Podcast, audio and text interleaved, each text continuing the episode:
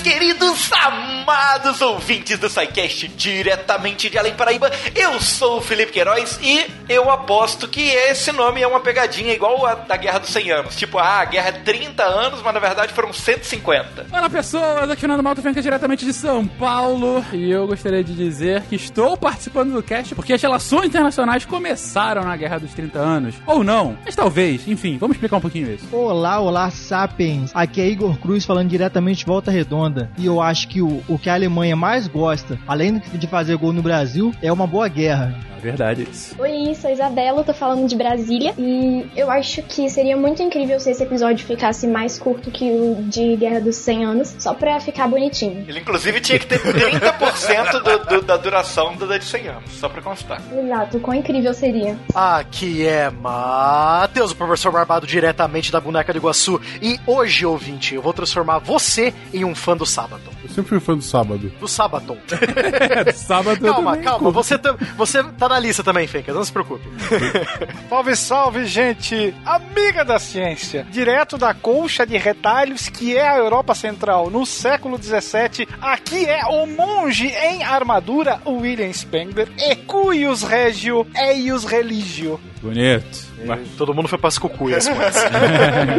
Diretamente de um isolamento social, aqui é o Marcelo Guaxinim. E se você, está impressionado com a guerra dos 30 anos, imagina a guerra que foi pro Felipe tomar o poder.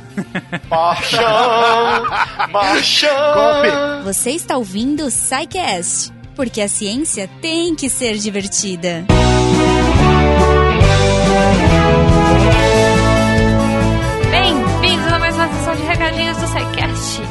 sou Jujuba e hoje, antes que a gente passe 30 anos aqui dando os recadinhos, eu vou falar bem rapidinho pra você ir logo pra esse episódio de história que tá incrível. gente, antes de mais nada, eu queria trazer pra vocês o nosso parceiro aí, o nosso super querido Cambly. Olha só, então se você ainda não conhece essa plataforma super bacana, entra lá, C-A-M-B ly.com, cambly.com e usa o nosso código SciCast para ganhar uma aulinha na faixa. Sério, vale muito a pena. É bacana porque você faz no seu horário, ah, o tempo que você quiser, no nível que você tiver de inglês. Você tem praticamente 24 horas de professores, porque tem professor em tudo que é país, em tudo que é canto, sotaques, sabe? Jeito de dar aula, se é mais sério, se é mais extrovertido. Você pode escolher tudo isso nos parâmetros de busca do Cambly. E, cara, a aula é muito legal. Os professores são incríveis e assim, pra conversação, pra gramática, pra, sei lá, negócios, tem muita coisa bacana. Então, o que você imaginar, você vai achar lá. Você vai achar um professor que se encaixe no perfil que você procura. Então, não deixe de conhecer, entra lá no, no Cambly, usa o nosso código que é SciCast e você vai ganhar uma aulinha pra testar. Gente, sério, agora é a hora. Não espera 30 anos pra começar a fazer uma aula de inglês. Sério, aproveita já e começa a fazer sua aula que vale super a pena. Eu queria também agradecer a todos vocês, nossos patronos que fazem a diferença, que fazem a ciência ser possível e divulgada no Brasil. Então, a partir de um real você também pode fazer parte, você pode ajudar o projeto como um todo, não só o SciCast, mas o Portal Deviante, né? Servidor, estrutura, cara, putz, tudo que, que engloba o Portal Deviante tem o apoio financeiro do PicPay, Padrim e Patreon do SciCast. Então, desde já, o nosso muito obrigado a todos vocês que fazem isso ser possível. E se você não puder ajudar financeiramente, divulga por aí, mostra pros amigos, troca ideia, que isso com certeza é muito, muito importante pra gente. Aliás, se você quiser trocar ideia com a gente naquele Fala Que Eu Discuto, contato arroba. E se você quiser falar uma coisa mais pra discutir, pra trocar ideia, pra tirar dúvidas, pra mandar GIF, você pode entrar aqui no post desse episódio e mandar pra gente suas sugestões, suas críticas, enfim, e aqui todo mundo vai ler e todo mundo vai compartilhar e vai, enfim, discutir com você de uma forma muito bacana. É isso que a gente espera sempre no post aqui do Deviante. Se você quiser mandar também nas redes sociais, arroba Portal Deviante, no Instagram e no Twitter. Antes da gente ir, lembro todos vocês que lá no final do episódio tem a Deb trazendo os textos da semana daquele jeito fofo que só ela faz. então é isso, gente. Vamos logo pro episódio. Espero que vocês curtam, que vocês tenham um ótimo fim de semana. Beijo!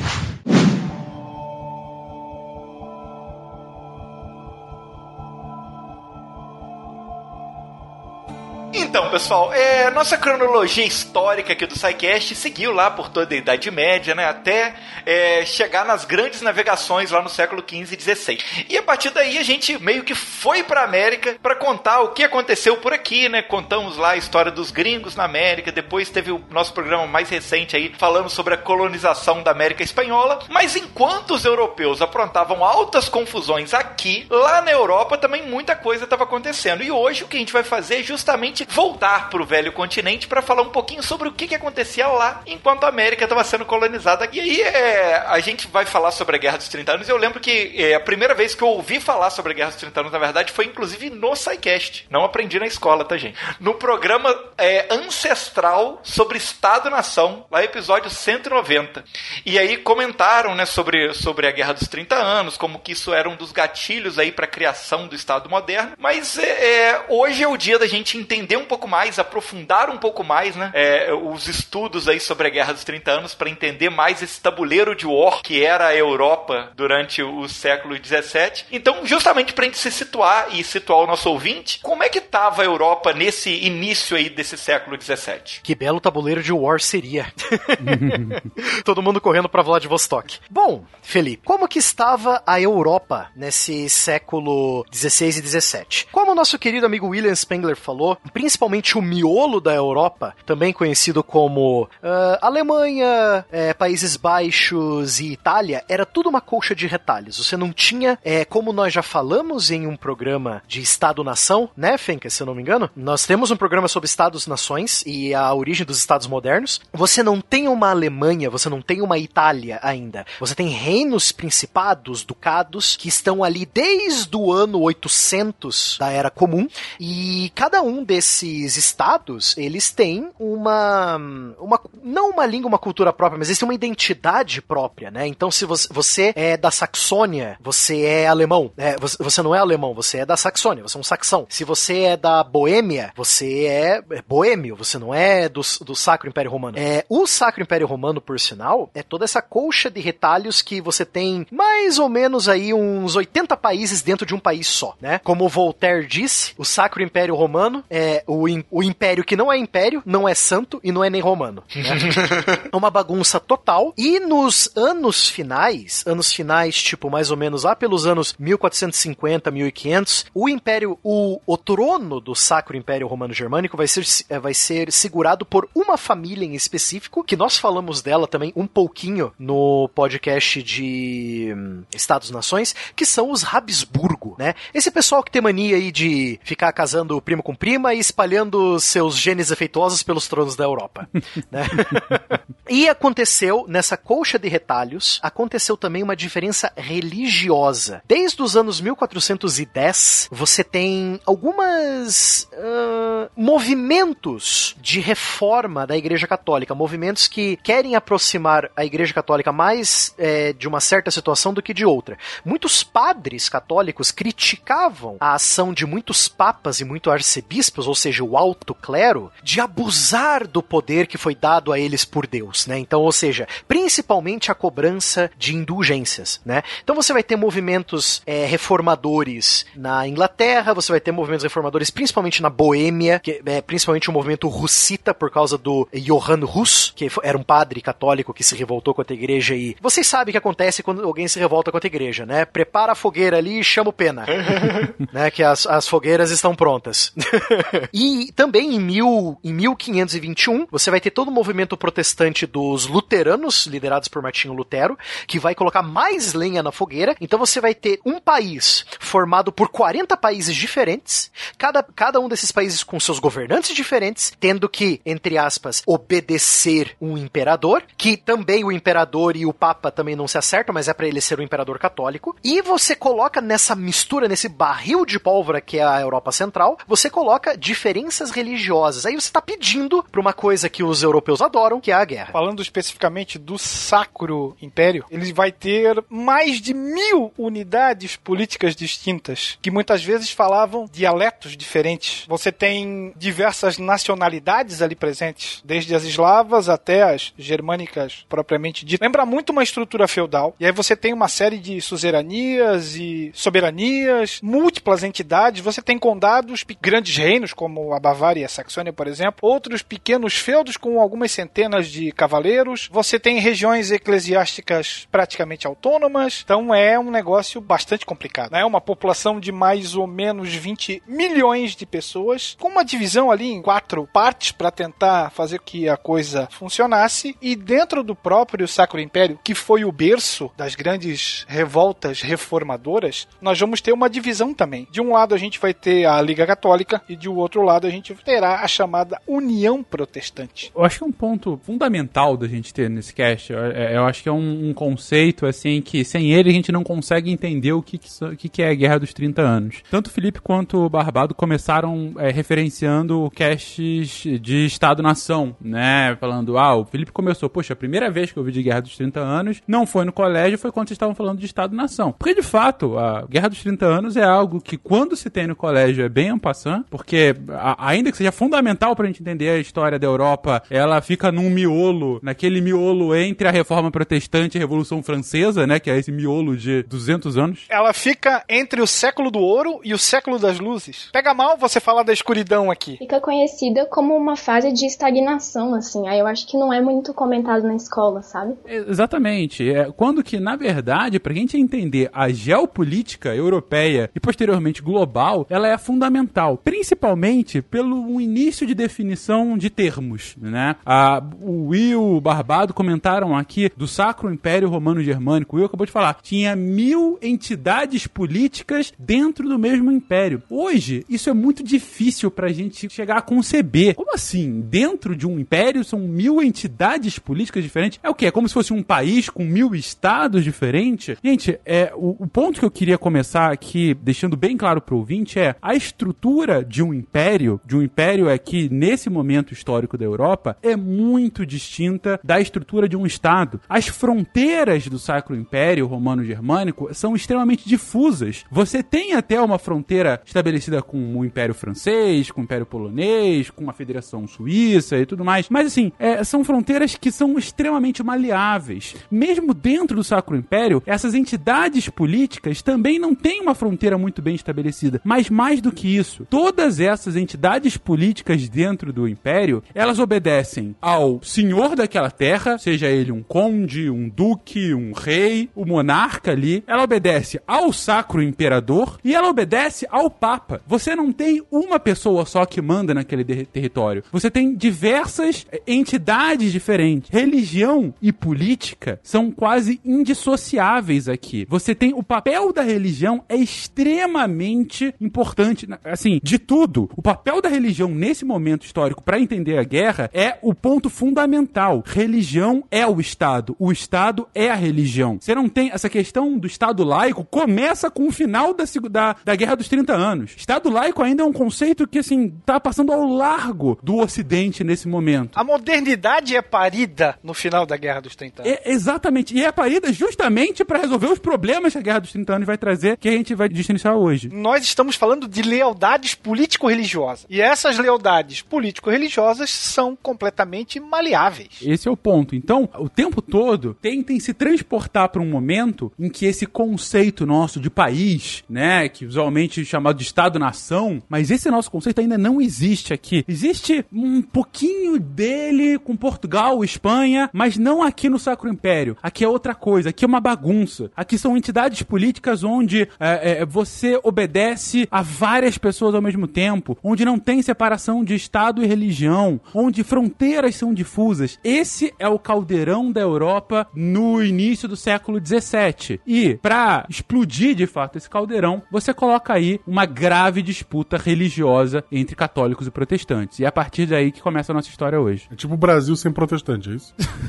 Ai, ai, Você ai. sabe que eu lembrei de uma coisa? A é. boa e velha Mesopotâmia. Por quê? Por causa da Mesopotâmia. Lembra da piada? Ah, que era uma Fiz bagunça. Acho, é, Nossa, era uma mess, uma bagunça. Essa piada fez o Silmar dar risada, cara. Eu lembro daquele dia. Pô, foi muito, foi muito bacana. Esse cast foi realmente histórico, né? O cara puxou o Silmar lá atrás. Foi, não. Mesopotâmia foi os primeiros 50 casts do SciCast. o imperador, né? É, exatamente. e tu sabe que Fernando, Fernando, né? E Felipe são dois sacro imperadores. Não, são dois imperadores, né? O Fernando é cupincha do Felipe. Aí, Começa tá por aí. Vai o vendo aí, ó. É, a parada é. é- o, o golpe é histórico, gente. Esse golpe é, é quase histórico. O importante é que Tarek não é rei de nada. Vamos lá.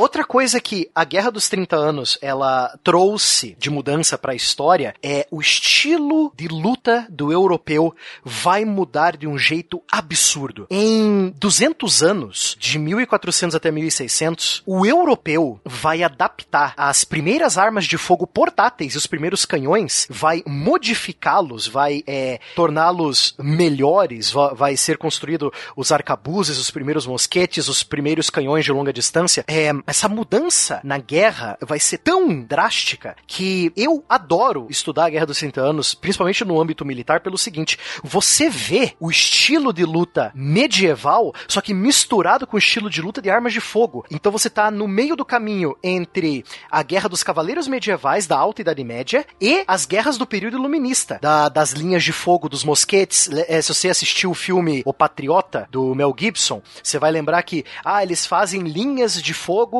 aí cada linha tá a 100 metros uma da outra, eles ficam atirando um nos outros, tipo uma regra de cavalheiros, né?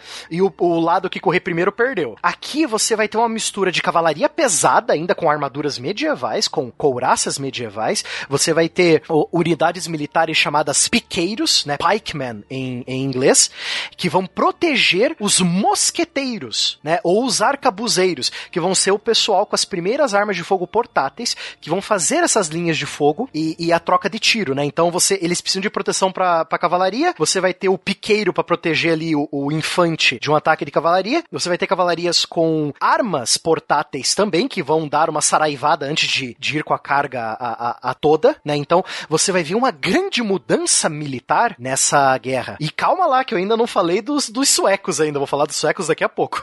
É o canto do cisne da cavalaria medieval. Porque você tem uma consolidação da chamada era das armas de fogo. E aí Maurício de Nassau vai ter um papel preponderante nesse caso, mas acho que a gente fala um pouco mais pra frente. Eu acho que dá pra voltar um pouquinho na questão da, é, das diferenças religiosas entre os protestantes e os católicos, no sentido de que estava tudo assegurado pelo Tratado de Paz de Augsburgo desde 1555. Então eles não estavam, tipo assim, a guerra não foi, não aconteceu um pouco antes porque tinha esse tratado meio que assegurando as coisas entre impedindo que as rivalidades, tipo, é, chegassem a outro patamar antes da, da insurreição da Boêmia e tudo mais que a gente vai chegar lá alguma hora. Vai ser justamente a paz de Augsburgo que vai consolidar aquele ditado cuio regio egius, egius religios, né? Conforme cada rei, a sua própria religião. Então, uma trégua relativa, né, entre católicos e protestantes, protestantes esses luteranos, porque você vai ter treta entre protestantes e protestantes também. Exatamente isso que eu ia falar. Essa trégua que a, a Isa e o William estão falando,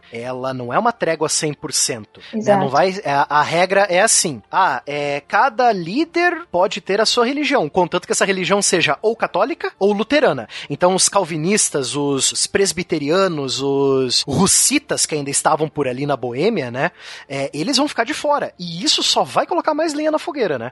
Oh, Mas interessante o que a, que a Isabela traz, de falar da, da paz de, de Augsburgo aqui no momento, porque a paz de Augsburgo é o primeiro momento da história da Europa em que você tem um- uma declaração clara de uma proto-soberania. Quando você tem esse princípio, né, do cuius regio eius religio, né, ou seja, é, a religião é aquela que é a religião do príncipe, do rei, do monarca naquele território, na prática é o sacro imperador é, abandonando parte do seu poder, que é de impor uma religião para todo o seu povo, e dando essa possibilidade para essa entidade dentro do, dentro do império. Parece, mais uma vez, gente, parece que é uma coisa pequena, mas lembrando, religião e política são a mesma coisa nesse momento. Se o sacro imperador ele abre mão de impor a sua religião, se outros estados ao redor do meu estado me deixam escolher sem interferir, é porque naquele estado eu sou soberano, pelo menos para escolher qual é a religião que eu e os meus súditos vão seguir. Então isso é o início de um conceito de soberania, em que naquele território eu devo governar, pelo menos do ponto de vista religioso, e os outros não devem se meter comigo, porque sou eu que governo. Isso já vem então da paz de Augsburgo, que é, é meados do século XVI, lá para 1550 e pouco. 555. Obrigado, Will. E, e o ponto foi justamente para impedir que cristãos e luteranos ficassem se matando por conta de problemas religiosos dentro do Sacro Império. E ela conseguiu fazer isso pelo menos por alguns anos, por algumas décadas. Ela acaba adiando o estopim de uma guerra mais sangrenta, como traz a Isabela. Mas ela vai ser fundamental para a gente entender o que 100 anos depois vai ser a Paz de Westfália, que é, vai acabar com. É o tratado que vai acabar com a Guerra dos 30 anos. Mas agora eu dei um salto gigante, vamos à guerra de fato. Mas vale aqui é, ressaltar que a paz de Augsburgo, no mesmo, na mesma ocasião, o Carlos V, que era o imperador, ele abdica porque ele não queria assinar. Ele se nega e diz, ó, tô fora. E aí ele vai abdicar em favor do irmão, né? E pela primeira vez,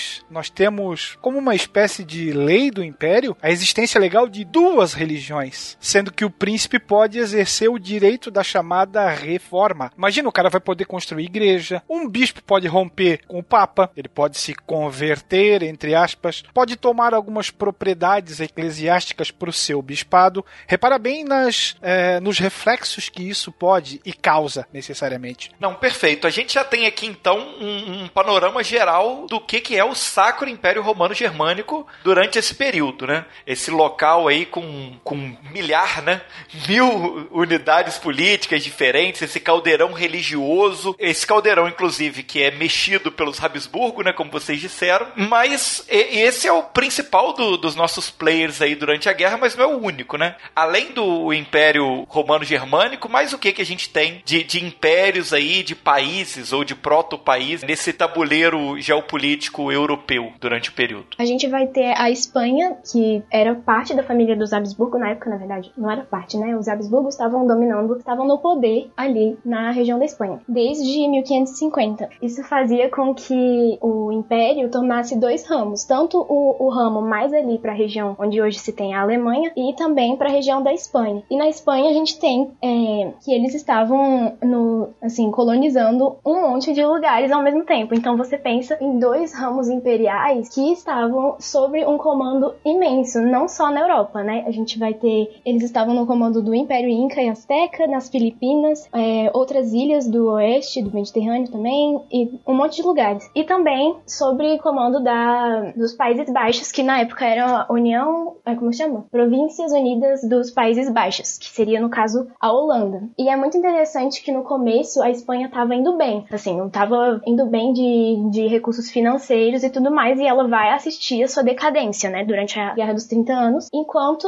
a Holanda e essa província dos Países Baixos, ela vai chegar ao seu momento, seu auge, assim, é, o que vai ser falado mais pra frente, sabe? A Isabela traz uma, um outro termo que a gente usou, no, o Barbado trouxe no início do cast, são os Habsburgo, né? O que, que são os Habsburgo, gente? Habsburgo são uma das muitas famílias, dinastias de é, príncipes, reis, monarcas que existiam na Europa ao longo da, do final da Idade Média, início da Idade Moderna, na verdade até a Primeira Guerra Mundial. Os Habsburgo vão ter domínios extremamente relevantes de impérios, de reinos e de colônias, né? Como, como a Isabela comentou aqui.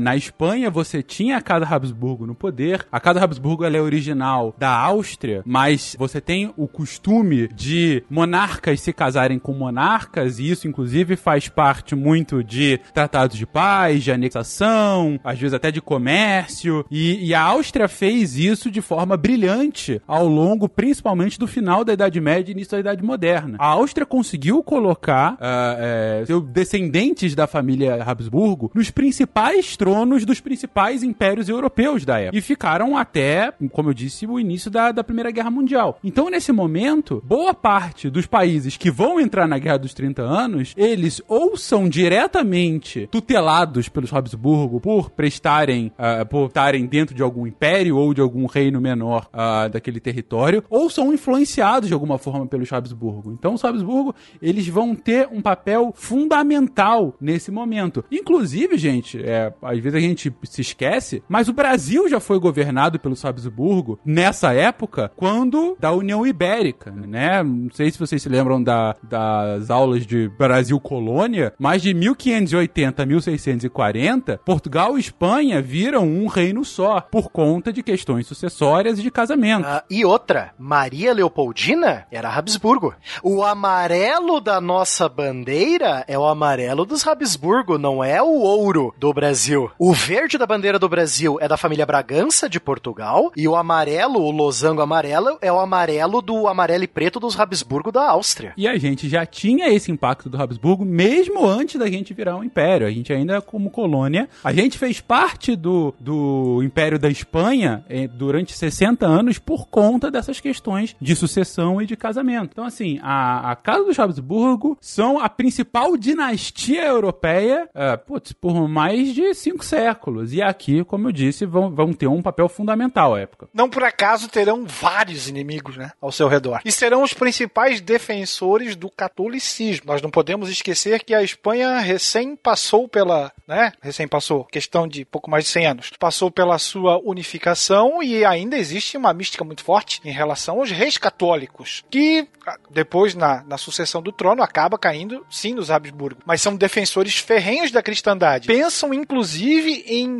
promover uma contra-reforma e livrar a Europa do grande mal herético que eram os protestantes. Não é à toa que a Espanha Habsburgo, principalmente, vai se chamar o braço armado da Igreja Católica. E não é à toa também que eles vão propor a invasão da ilha da Grã-Bretanha durante o governo da, da rainha Elizabeth I para acabar com essa heresia que era o anglicanismo, né, feito pelo pai dela, pelo Henrique VIII na Inglaterra. Então tudo isso está envolvido em uma, um, um grande jogo geopolítico religioso que vai vir desde os anos 1550 até talvez até é, a Revolução Francesa. Inclusive esse jogo de poder e todas as questões político-religiosas dentro dos reinos europeus, a gente acabou é, falando bastante en passant no último cast de história, quando a gente falou da colonização do, é, do Império Espanhol aqui nas Américas, né? Quando a gente estava falando justamente sobre a unidade do Império Espanhol e falando que o Império Espanhol, pelo contrário, ele não era uno. Ele tinha, assim, um poder central, mas você tinha brigas políticas muito decisivas lá, que inclusive influenciaram a forma como a Espanha vem a fazer a colonização na América. A gente falou sobre as questões de divisões políticas aqui, que era para afastar da, de divisões próximas ao feudalismo, para não repetir os problemas de é, brigas internas políticas, de é, pequenos ducados ganharem um poder muito grande, ainda mais longe das colônias. Isso é reflexo do que a gente está comentando agora, desse momento histórico da Europa.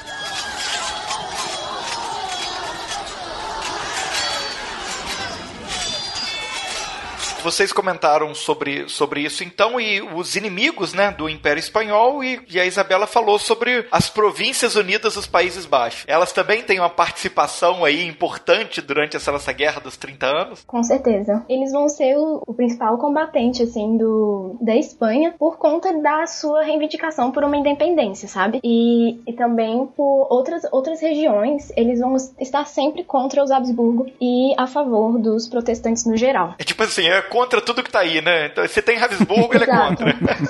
Nesse caso dos Países Baixos, eu vejo até também com uma, um pensamento futuro de algumas coisas que a gente vai ver posteriormente, como a, a questão das navegações nos Países Baixos. Então, você. A, a Espanha era o principal rival do, da questão da, da, navegação. Então, os Países Baixos, quando eles começam a se opor à Espanha, já vem com um pensamento político é, mais à frente de pensar em tomar esses esses mares e começar a, a, a navegar e, e, aos poucos tomar essas terras que eram da Espanha, como o, o próprio Will falou a respeito do Maurício de Nassau, que é um, uma, um, uma peça-chave nessa, nessa mudança, e também na tomada de Pernambuco, ainda durante esse processo da Guerra dos 30 anos acontecendo na, na Europa, os Países Baixos estão expandindo os seus territórios para além mar. Então, é, eu vejo também uma, uma uma busca muito além da Europa, muito por conta dos Países Baixos. É um território pequeno até,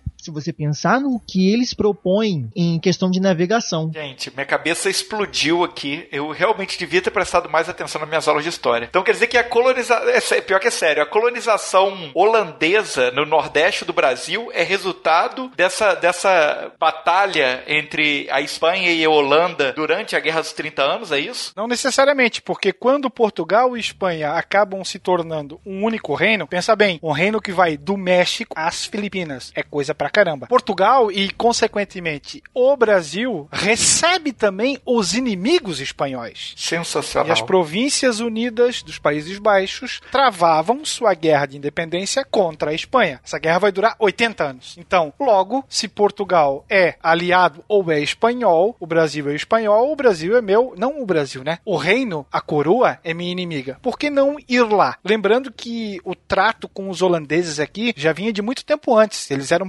peça-chave na distribuição do açúcar feito na América Portuguesa na Europa. E é claro que eles não vão querer abrir mão desse rentável e extremamente lucrativo é, comércio. Por isso que eles chegam aqui de mansinho. É, é muito engraçado, a gente, às vezes a gente é, diminui ou não fala tanto a importância da Holanda nesse momento histórico. Gente, a Holanda é um país do tamanho, sei lá, do estado do Espírito Santo. Países Baixos. É, perfeito. Os neerlandeses odeiam que a gente chama eles de, país, de Holanda.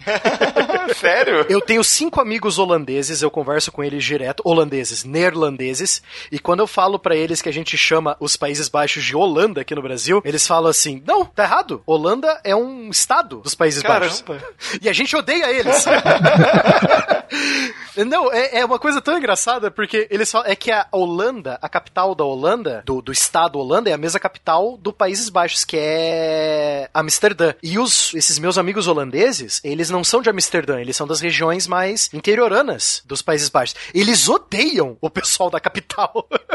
E eles acham um absurdo o país todo ser chamado de Holanda. Eles, eles pedem pra eu sempre lembrar pra não chamar eles de holandeses, chamar eles de neerlandeses e chamar o, a, a Holanda de Países Baixos, né? É é uma coisa bem interessante essa dinâmica den- dentro do próprio país Holanda, né? Já dizia o Chico Buarque de Países Baixos. Né? Putz. ok, pra, pra deixar os amigos do Barbato felizes então. Isso. Ou o gol de falta do branco, né? Que pegou lá nos Países Baixos também na Copa. Meu Deus! É, se, o- se se os holandeses soubessem o que significa Países Baixos do Brasil, eles iam aceitar a Holanda Eles iam de preferir boa. ser chamado de Holanda, é verdade. É verdade, mas, mas enfim, já que eles pediram, os Países Baixos, então assim, eles são, são um, um reino, uma, uma entidade política minúscula territorialmente, né, no, na- no seu centro, mesmo na época não eram, ah, não era um território muito grande, mas eles vão ter um papel fundamental do ponto de vista econômico para o comércio ah, do, do açúcar aqui, e também de parte dos minérios espanhóis, eles vão ter colônias extremamente relevantes ah, ao longo do século XVI, XVII. Eles vão ter um papel fundamental do declínio da- do açúcar no Brasil, ah, já no século XVIII. Eles vão entrar em guerra com metade da Europa em diferentes momentos políticos, aqui uma delas, e muitas delas vencer essas guerras e continuam um país relativamente pequeno. Ou seja, eles são, eles parecem hoje um, um país geopoliticamente na Europa não tem uma influência tão grande ah, pelo tamanho. A economia é até grande é, comparativamente, né, pelo tamanho do estado, mas assim, historicamente os Países Baixos são extremamente relevantes e talvez aqui seja um dos casts que ele tem uma maior relevância para nossa história. Nós demos uma atenção especial até aqui em relação à religião, mas a Guerra dos 30 Anos será uma guerra eminentemente econômica também. E é aqui que entra os Países Baixos. Se nós fizermos uma lembrança muito rápida, o capitalismo mercantil do século XVI elevou a um patamar, um outro patamar, né?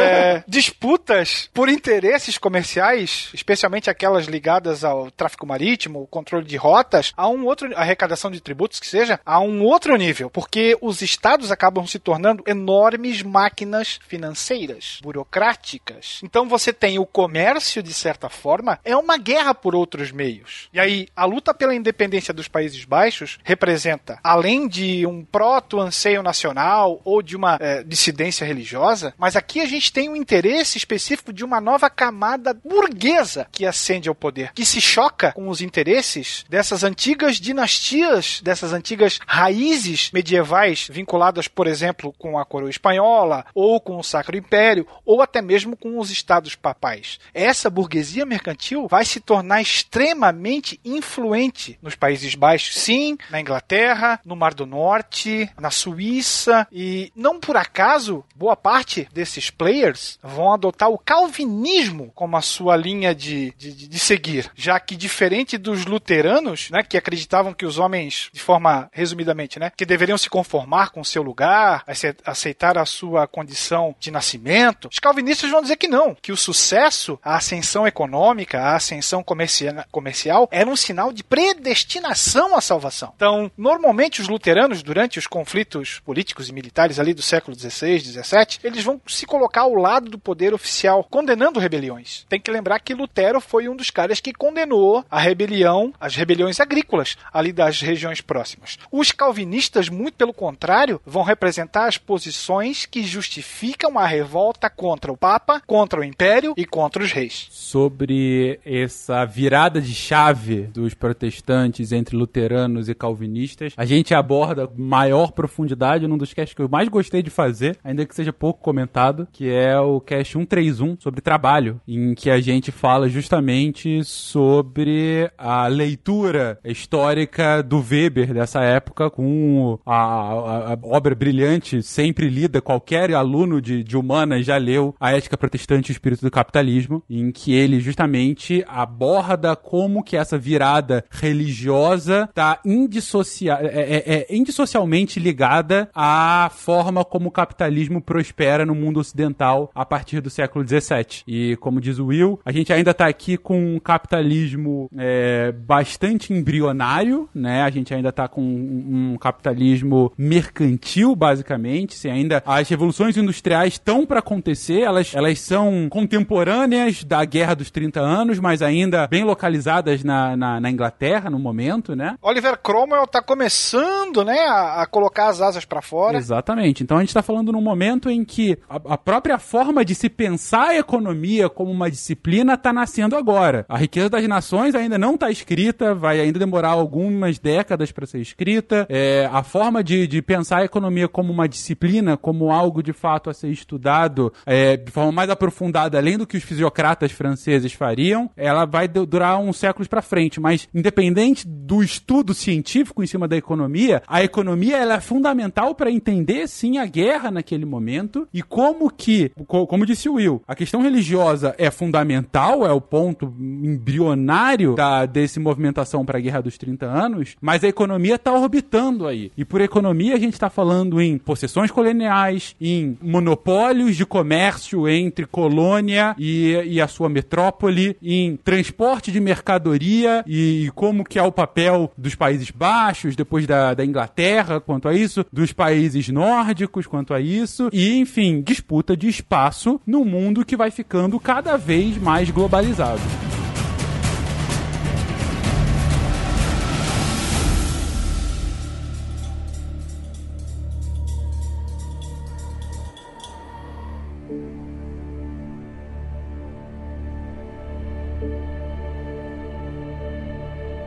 Enquanto a gente estava falando sobre esses participantes da guerra, né? É, vocês citaram vários motivos, várias motivações diferentes aí, várias, vários tópicos que podem justificar o porquê dessa guerra dos 30 anos. Mas o que que aconteceu exatamente então? Por que que ela aconteceu? Ela foi uma guerra religiosa? Ela foi uma guerra pela independência da, dos Países Baixos? Já falou, Holanda, dos Países Baixos? Foi uma guerra econômica? Foi só para ir contra tudo que tá aí mesmo? O que que foi o motivo real da guerra acontecer então? Então, motivo real, o estopim que causou a explosão desse gigantesco barril de pólvora chamado Europa. Bomba, né? Essa gigantesca bomba. É, para balançar isso aqui é bomba. aconteceu um problema numa região medieval chamada Boêmia, o Reino da Boêmia, que hoje nós conhecemos como Tchequia, ou para nós antigos, República Tcheca, ou ainda mais antigos ainda, Para os Tchecoslováquia. carecas, É, Tchecoslováquia. Para os carecas. O que aconteceu na Boêmia? A Boêmia, o rei da Boêmia, não gostou muito da paz de Augsburg, que a gente falou aqui no começo do cast, é porque ele não era nem luterano e nem católico. Só que tem um problema. Por conta dessas jogadas de poder entre as famílias reais europeias, esse rei da Boêmia Só, só uma pergunta. O rei da a Boêmia faz parte do Sacro Império Romano Germânico. Isso. Ah, tá. Beleza. Na verdade, dentro do Império, é, é bom lembrar o ouvinte, isso que, isso que eu vou explicar já tá no cast de Estados Modernos, que a gente falou um pouquinho do Sacro Império lá. Mas, dentro do Sacro Império Romano, o imperador não é hereditário, o cargo de imperador. O cargo de imperador é votado. Você tem uma eleição para imperador. Geralmente, essa eleição, quem ganha são os Habsburgo, porque eles enchem o bolso dos príncipes eleitores de dinheiro, né? Você tem sete grandes príncipes eleitores dentro do Sacro Império Romano. Esses caras vão se reunir e vão votar ou entre eles ou geralmente num Habsburgo para tomar o poder como imperador do, é, do Sacro Imperador Romano. O reino da Boêmia, por ser um dos maiores reinos dentro do Império do Sacro Império Romano, ele é um o, o cargo de rei da Boêmia é ser um príncipe eleitor também.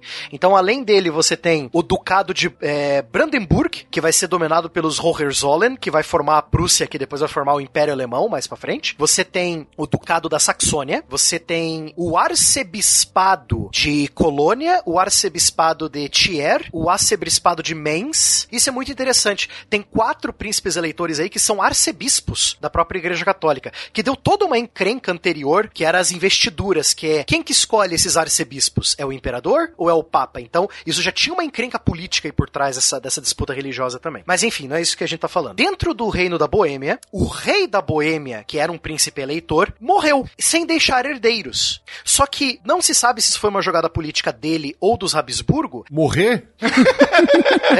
Também. Jogada política, vou morrer.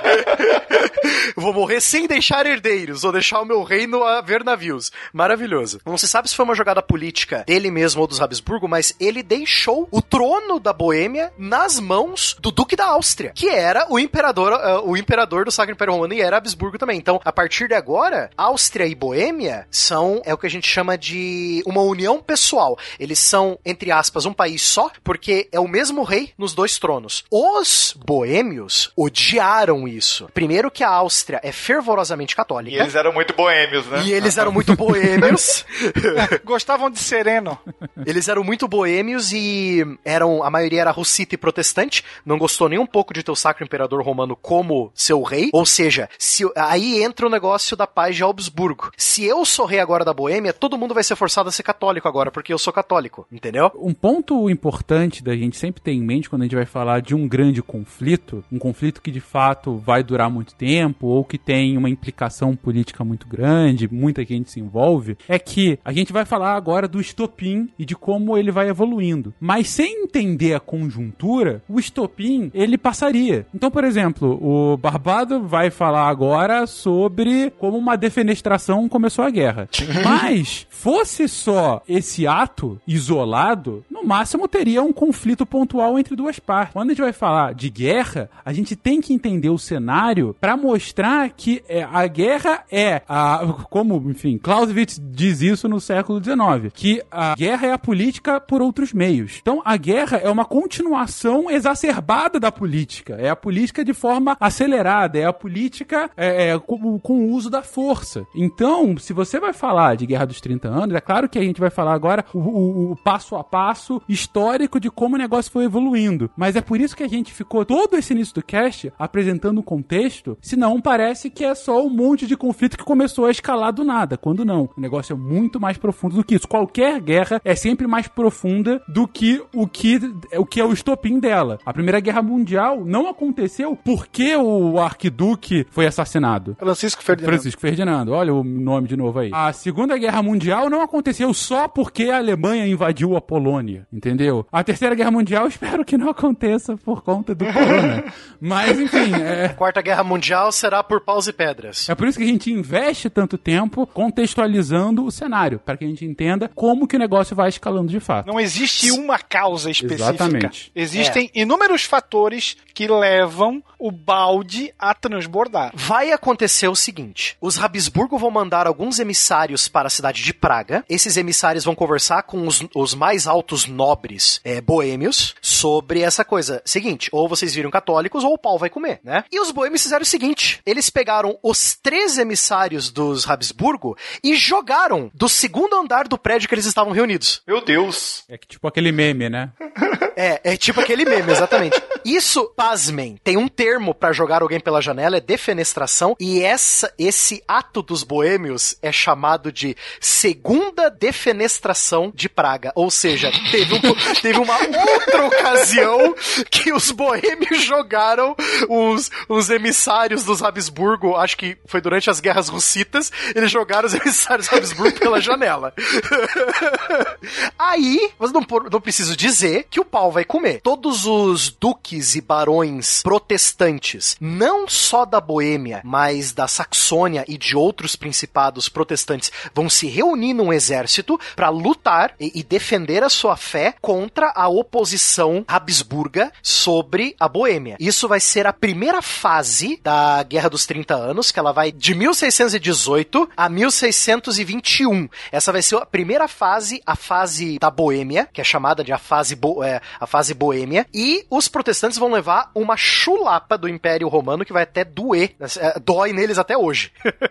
Tudo isso porque eles jogaram os emissários pra fora da janela por uma segunda vez, né? Detalhe, além de fazer o lançamento dos representantes do futuro novo imperador, que era Felipe eh, Fernando II, e tem que lembrar que Fernando II era um lua preta em relação ao catolicismo, era quase que um jesuíta e encarava os protestantes como algo a ser extirpado, não esqueça. Os boêmios vão coroar, não reconhecem ele como imperador e coroam um outro nobre como rei da Boêmia, que seria Frederico V do Palatinado. Então você, além de jogar os emissários, você diz: aquele cara não é o nosso rei. Quem é? Quem será o nosso rei? É esse nosso amigo aqui, o vizinho. Detalhe, eles, os emissários não morreram. Caraca.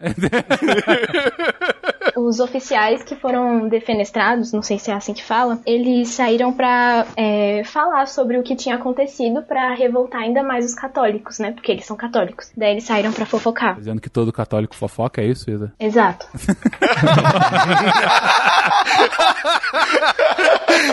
Ai, ai, vamos, vai começar uma. Ó, daqui a pouco vai ter a, uma defenestração aqui, hein? Exato. Nossa. Cuidado. Então, complementar essa, essa questão da, da defenestração, exatamente com o que a Isa falou, que após eles terem sido jogados, eles caíram numa pilha de esterco e conseguiram sobreviver. Que merda. Era, era descendente do Biff Tannen. Biff Tannen era um deles, né? Estilo Biff Tannen, é. E aí isso foi usado como uma propaganda ca- do catolicismo, como se tivesse sido a mão de Deus milagrosa para salvar os emissários merda? e Não. levarem a, a palavra do que tinha acontecido. Então é uma, uma curiosidade interessante de- desse momento da história que desen- desenrolou tudo o que aconteceu depois. Foi Deus que jogou a merda no meu caminho. Foi basicamente isso que eles falaram. A vitrine do programa tá pronta, é um cara sendo arremessado pela janela. Depois de tudo isso, vai ser uma, uma bola de neve que vai descer a ladeira, aumentando o problema e vendo o quão é, ríspido e brutal vai ser a resposta católica dentro do império contra os príncipes protestantes, né?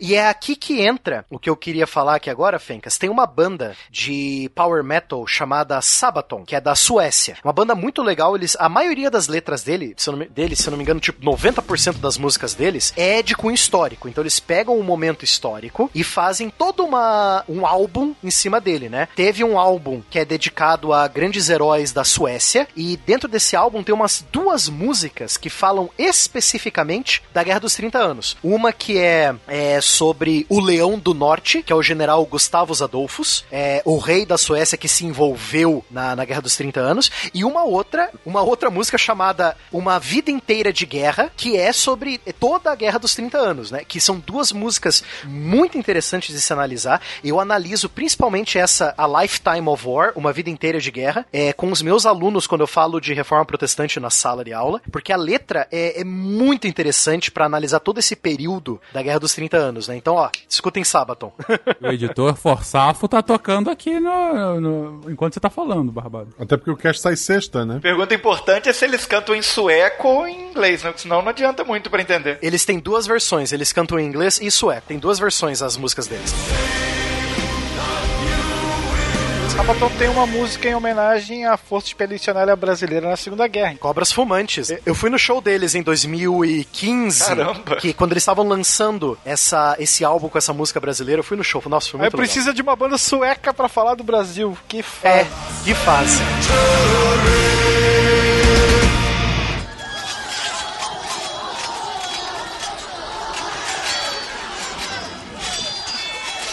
Bom, vendo essa rispidez que o governo Habsburgo fez com os príncipes protestantes, outros reis protestantes fora o Sacro Império Romano começaram a se preocupar, principalmente o rei Christian, Dinamarca, que era um rei protestante e ele tinha terras que eram dele, só que estavam dentro do Sacro Império, ou seja, vassalos deles que eh, dele que eram protestantes estavam dentro do Sacro Império. Ele viu como é que os Habsburgo católicos trataram os protestantes nessa primeira etapa da guerra e ele falou: "Pô, os meus vassalos vão se ferrar. Eu vou ter que fazer alguma coisa". Então você vai ter segunda fase da Guerra dos 30 anos, que é a fase dinamarquesa. Então vai ser eh, Dinamarca e outros principados protestantes dentro do Sacro Império, mais especificamente um principado que sempre vai repetir a participação dele aqui é a Saxônia. A Saxônia sempre vai estar participando aí da- dos combates entre protestantes e católicos. Você vai ter um exército dinamarquês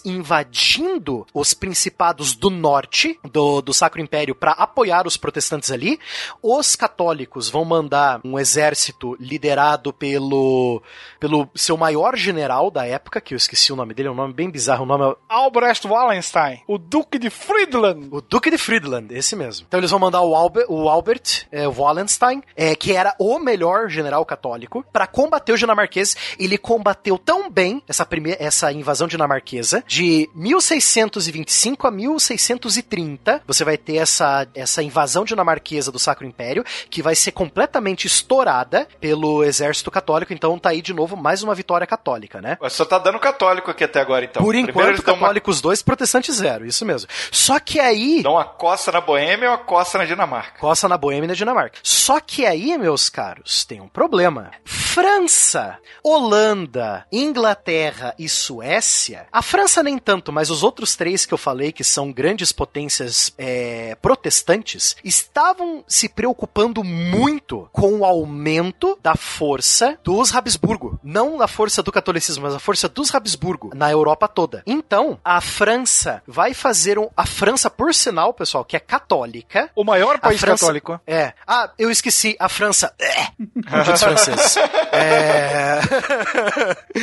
Ela vai fazer um acordo com o rei Gustavo Adolfo da Suécia e vai chegar e falar o seguinte: seguinte, meu, meu amigo, pega esse baú de ouro, organiza o seu exército e invade o, o Sacro Império Romano e dá uma sova nos católicos. Né? Então a França, a, a Suécia, com a ajuda monetária da França, vai organizar o melhor exército da época, porque o estilo de recrutamento dos suecos era diferente do estilo alemão, que ainda era um estilo medieval, em que um nobre da sua região vai chamar os, os camponeses para lutar por ele, como bucha de canhão, né? Os suecos vão organizar uma- um, um exército moderno, um exército profissional de soldados é, conscritos que vão treinar para ser soldados primeiros. Eles não são meros fazendeiros, eles vão treinar táticas, vão treinar manobras.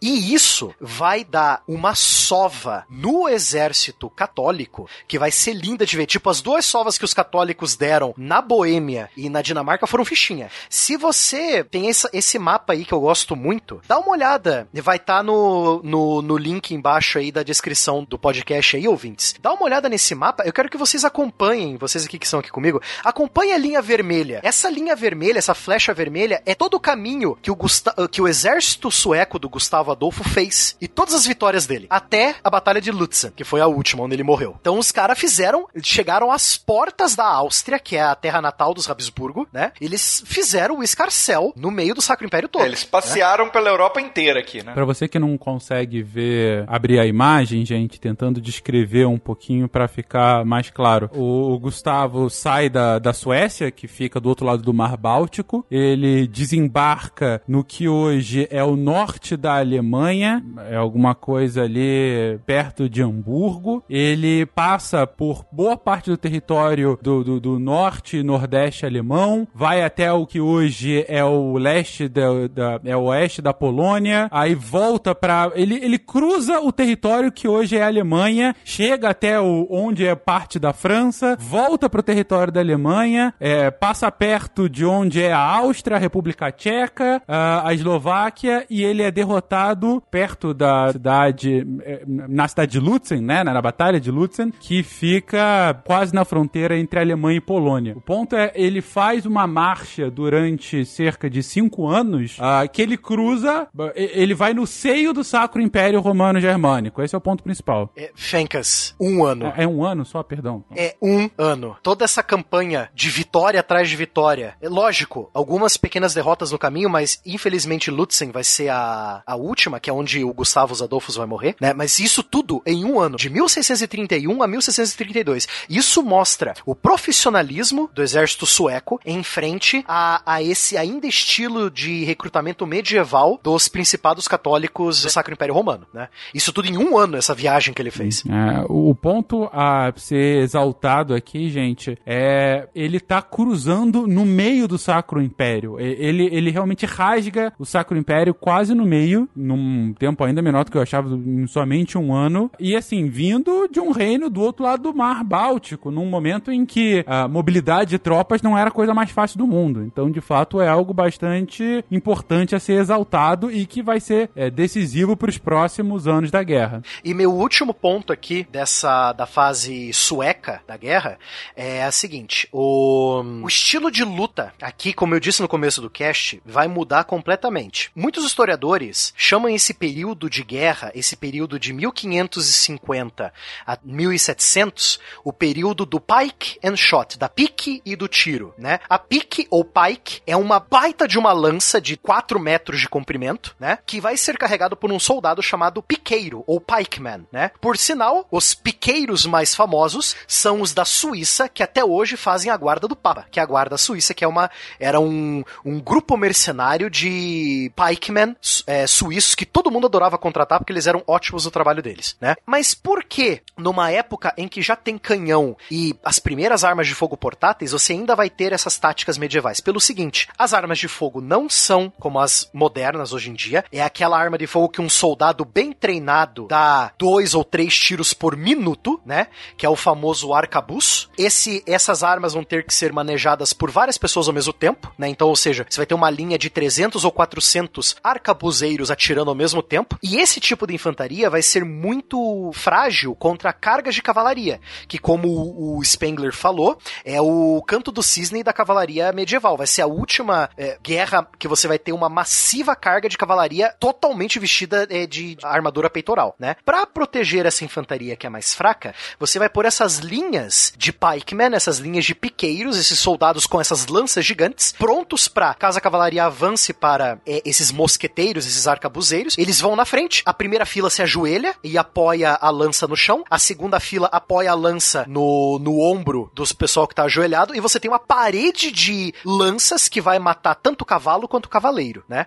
A cavalaria ainda vai existir por, é, pela mobilidade e, e pela facilidade de você dar a volta no inimigo e pegar ele por trás. É por isso que você vai ter muitas brigas entre cavalarias aqui também, né? Isso não é exclusivo dos suecos. Os suecos só usavam isso de uma maneira mil vezes melhor do que o, os católicos. Os espanhóis que vão se meter na guerra também para ajudar os seus primos Habsburgos vão ter os tércios, que o tércio é uma unidade militar espanhola que vai fazer o uso da pique do tiro muito bem também. E também, né, Will, se você quiser falar, nós vamos ter Maurício de Nassau, que vai também formar uma das melhores infantarias dessa época, né? Muitos historiadores militares falam que Nassau e Gustavo Adolfo promoveram uma verdadeira revolução militar nessa época, porque passam a adotar métodos especializados de combate. Como assim? Você vai ter a fundação de uma academia militar, feita pelo Maurício de Nassau, isso lá em 1618. E aí ele monta, ele e os seus comandados montam manuais para a batalha, tentando uniformizar táticas e estratégias de uma forma moderna. Então, uma grande infantaria capaz de resistir, eh, resistir a. bem treinada, claro, né? Capaz de resistir a, a cargas de cavalaria, utilizando armas de fogo de forma sincronizada, novas formas de você fazer o sítio de cidades.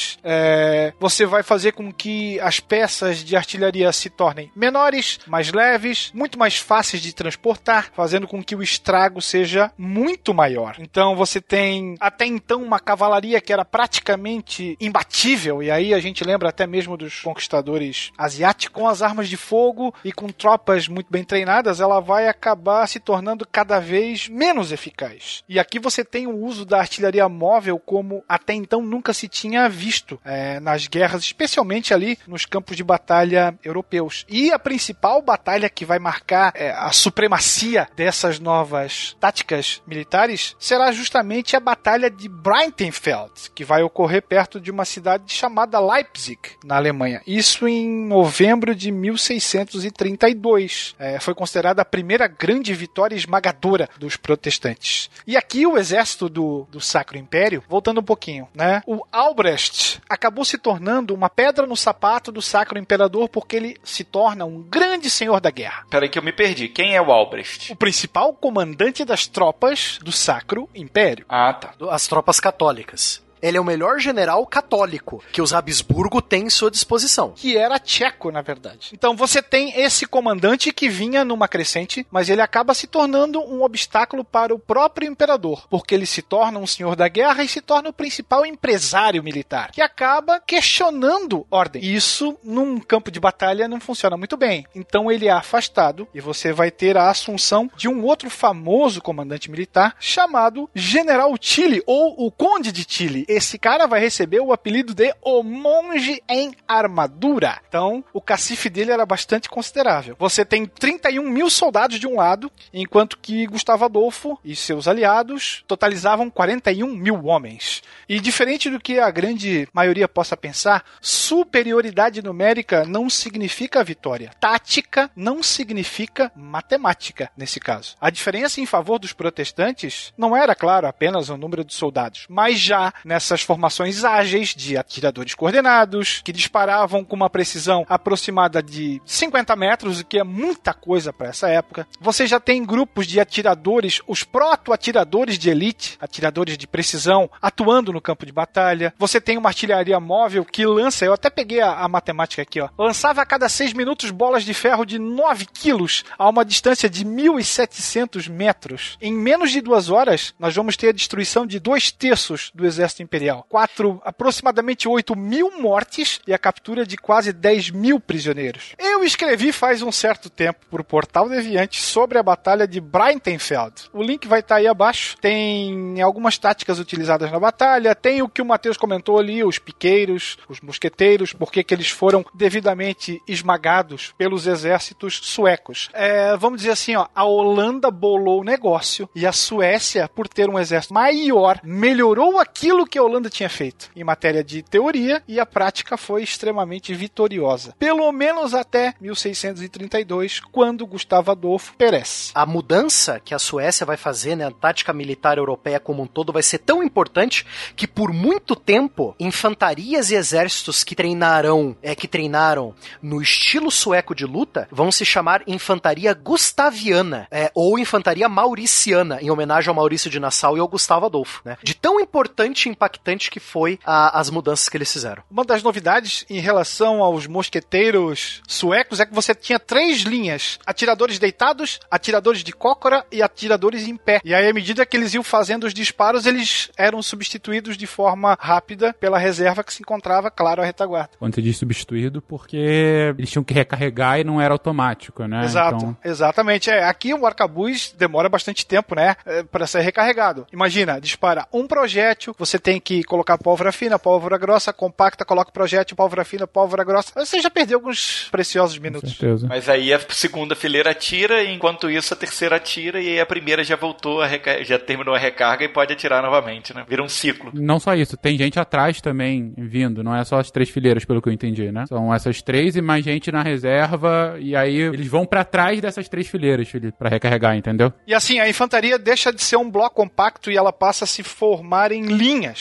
o que minimiza o estrago da própria artilharia inimiga.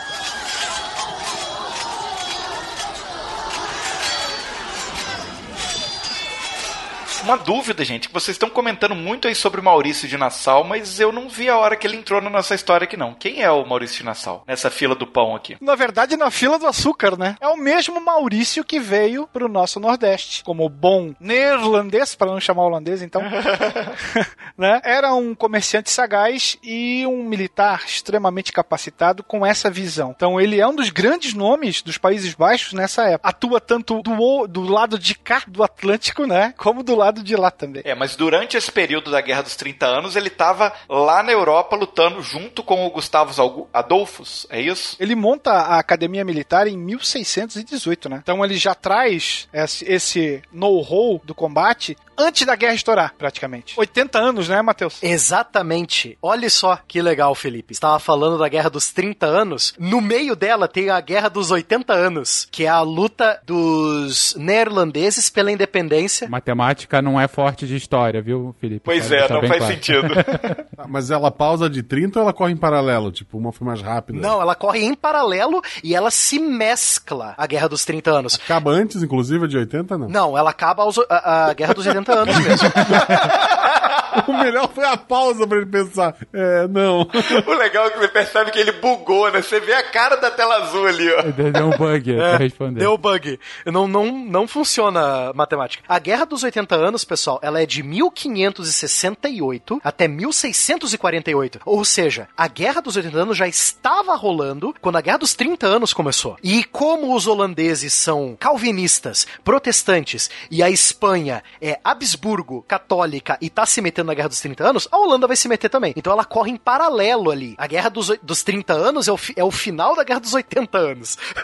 O que, que é a Guerra dos 80 Anos, gente? A Guerra dos 80 Anos a gente citou no início do cast. Também é conhecido como a Guerra de Independência dos Países Baixos, mais conhecida no Brasil como Holanda. Ah, Os Países Baixos, é, até metade do século XVI, até 1550, 60, por aí, eles eram um reino que tinham uma, uma certa independência, mas também prestavam tributos tanto à Espanha como ao Sacro Império. Então, assim, tinha uma ligação política muito forte. Como eu disse, aquela primeira minha fala, é tudo muito mesclado. Você ainda não tem uma independência muito clara. Você não tem ainda os Países Baixos. Você tem o povo neerlandês, mas ainda uma subserviência, principalmente à Espanha. Quando você, lá no, quando começa essa guerra do- dos 80 anos, em 1568, você tem uma disputa religiosa muito forte entre os católicos espanhóis e os calvinistas eh, dos Países Baixos. Eh, e também você tem toda uma questão de reassentamento de, de espanhóis nos Países Baixos e também uma, uma briga econômica dos comerciantes dos Países Baixos querendo a sua independência da Espanha. Então, nesse momento, começam as primeiras batalhas e, o primeiro conflito, de fato, entre espanhóis e os neerlandeses, holandeses, os habitantes dos Países Baixos, né? É, não é uma guerra tão intensa como a Guerra dos 30 Anos. Ela vai ter batalhas esporádicas, mas ainda assim bastante impactantes, principalmente em, em parte do território dos Países Baixos no início. Inclusive, você tem um dos episódios mais tristes da história dos Países Baixos, que é o massacre de Naarden, que acontece justamente nessa época, quando o exército espanhol acaba é, é, matando boa parte da cidade de Naarden depois do, do final de, de uma, né, de uma das batalhas. Mas bem, ah, o ponto é que essa guerra dos 80 anos, ela vai se prolongando, ela continua com batalhas esporádicas aqui e ali. Você tem episódios de paz e aí volta, não paz, né, de cessar fogo, volta guerra. Você tem durante um período a, a- os Países Baixos se declaram independentes de qualquer outro país e depois são reanexados. Essa batalha vai se estendendo, vai se estendendo, até que, como disse o Matheus, ela é engolfinhada pela Guerra dos 30 anos. Ela se torna parte da Guerra dos 30 anos. Tanto que o final da Guerra dos 80 anos é o final da Guerra dos 30 anos. A, a paz de Westfália, ela também vai ser o estopim pro fim da Guerra dos 80 anos. E a Guerra dos 80 anos vai acabar justamente com a independência dos Países Baixos. A Espanha vai declarar que os Países Baixos são um reino independente. Ah, ela acaba ficando com parte do território dos Países Baixos, é, no- principalmente ao sul e parte das colônias. Mas o ponto é que, no meio desse conflito e no meio da Guerra dos 30 anos, você tem Maurício de Nassau, que participa de batalha da Guerra dos 80 anos, participa de batalha da Guerra dos 30 anos, e para a história do Brasil é relevante porque em 1636 ele se torna o cabeça da invasão holandesa ao Nordeste brasileiro. Ele se torna o chefe, o representante holandês aqui no Brasil, e assim o fica durante alguns anos, né? É, e mais uma vez, por que, que essa invasão acontece? Pelo que o Will disse lá atrás. Porque o Brasil era Espanha, Brasil, na verdade, era Portugal, Brasil não é independente, Brasil é uma colônia portuguesa, e em 1636, Portugal é Espanha, é a mesma coisa, é a União Ibérica. Então, a invasão neerlandesa ao Brasil é parte de Guerra dos 80 anos, é parte de Guerra dos 30 anos, é parte da independência dos Países Baixos. Então é por isso que parte da colonização do Nordeste é impactado por esses conflitos europeus à época. Muito dentro do que você falou, Fencas, a respeito da Guerra dos 80 anos, eu acredito que o fim da Guerra dos 80 anos está muito mais ligada ao fim da Guerra dos 30 anos do que, nesse, do que o contrário. Porque a Espanha, ela sai, ela sai muito fraca do final da Guerra dos, dos 30 anos. Porque ela esteve durante toda a guerra financiando por conta do, do da família Habsburga e ela perdeu muito, muita, muita verba em financiar a empreitada católica, né, em toda a Europa e ao mesmo tempo tá está lutando contra os Países Baixos, na região também onde é, hoje é a Bélgica e alguns outros países ali e também é, e também com essa treta com a, com a França. Então a Espanha ela sai muito muito fraca no, no final dessa da Guerra dos 30 anos. Por conta disso também a Guerra dos 80 anos chega ao seu fim nesse momento, acho que muito mais por conta de tudo que aconteceu durante esse período que a Espanha esteve envolvida com essa guerra na, na região da, do, do Império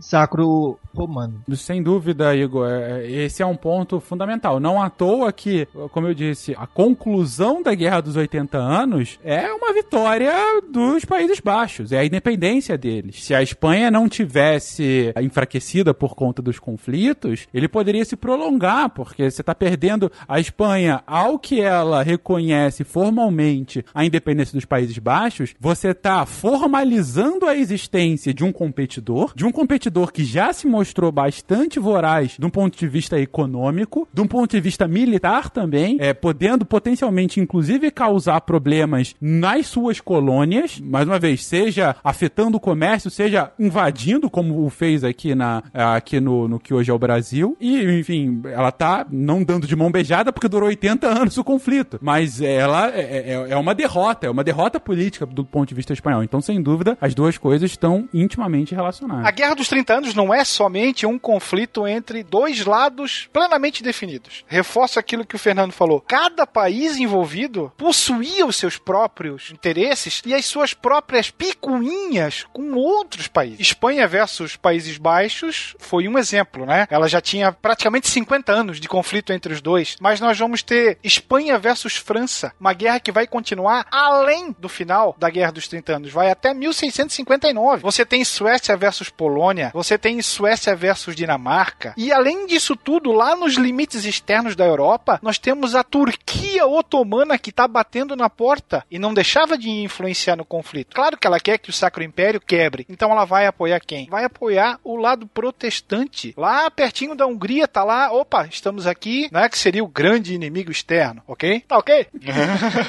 Se os otomanos se metem, os poloneses se metem também. Se os Habsburgos se metem, a França se mete também. A França é o principal exemplo, infelizmente, dessa situação que o Will falou. Você não tem lados propriamente definidos. Como eu falei aqui na etapa sueca, a França, ela vai dar dinheiro para os protestantes. É, Ela literalmente está lutando uma guerra em proxy. É uma guerra proxy. Porque ela, ela não quer enfrentar diretamente Espanha e Áustria, porque as duas são Habsburgo. Ela, a, a França está literalmente cercada por inimigos. Ela está cercada pelos espanhóis, que estão, logicamente, na Espanha e na, nos Países Baixos e na Bélgica, né? Você vai ter a Áustria também com territórios alemães encostando na França, então a França está cercada por Habsburgos. Ela não gosta disso. Então ela vai usar os protestantes como proxy, para lutar uma guerra em proxy contra os Habsburgo. E agora, com Gustavus Adolfus Mohr, com os generais eh, suecos tentando o máximo para manter a guerra, mas falhando, em 1635, a França viu que vai ter que pegar em armas e resolver ela mesmo a situação e pôr os Habsburgo de joelhos. Aí você vai ter a quarta e final parte da guerra, chamada que é a fase francesa. né?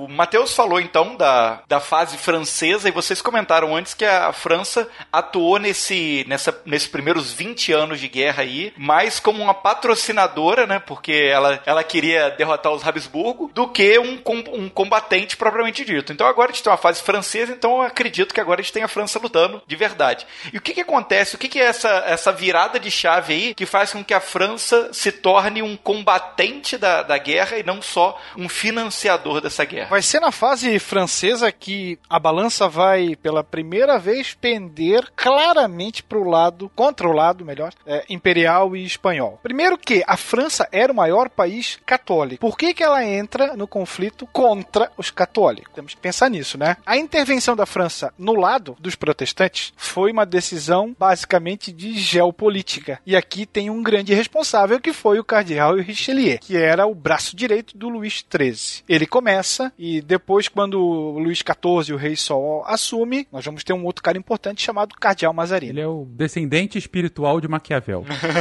Ela vai buscar, por meio de negociações separadas, aí com a Suécia, com a Bavária, com os Países Baixos, os territórios que ela queria, especialmente a Alsácia e a Lorena, olha só, fazendo um link lá para a Primeira Guerra Mundial, né, para derrotar o seu vizinho que era a Espanha. Vai ser justamente na fase francesa que a guerra vai alcançar pico de destruição e de despovoamento como até então nunca se tinha visto. O, o imperador, na época Fernando III, já começa a se sentir acuado pelos exércitos sueco e francês, vai recuando cada vez mais, começa a fazer uma série de, de concessões. A Espanha, o poder do principal aliado eh, do Sacro Império, que era a Espanha, vai pro buraco porque nós temos uma série, já que a Espanha tá levando um pau, nada mais propício do que você ter rebeliões eclodindo contra o Império Espanhol. Portugal vai se tornar novamente autônomo. Aqui, a Catalunha vai mostrar a, a sua cara também, né? Os holandeses, ou melhor, os neerlandeses, controlam o Nordeste brasileiro, né? Controlam entrepostos africanos, controlam entrepostos asiáticos. Então, aquele rolo compressor até então começa a falhar e aqui ele começa a ruir. E até porque, assim, a Inglaterra também participa de certa forma, né? Mas essa série de rebeliões passa a ser um aviso para as monarquias absolutistas de que elas não eram invencíveis. Né? Você vai ter uma guerra entre Suécia e Dinamarca que vai retardar aí o avanço da, da Alemanha, mas a coisa vai chegar até, o, até tal ponto que você vai ter que partir para negociações de paz, senão você vai ter uma destruição completa. O Sacro Império estava de joelhos, a Espanha estava de joelho. Tanto é que ela perde uma, a- o papel preponderante na Europa a partir daqui, ela deixa de ter voz. Né? Quem sai fortalecido nesse jogo será principalmente a Holanda e a França. A Holanda por poucas décadas, porque a Inglaterra vai tomar essa sua posição e vai ser considerada daí sim a rainha dos mares.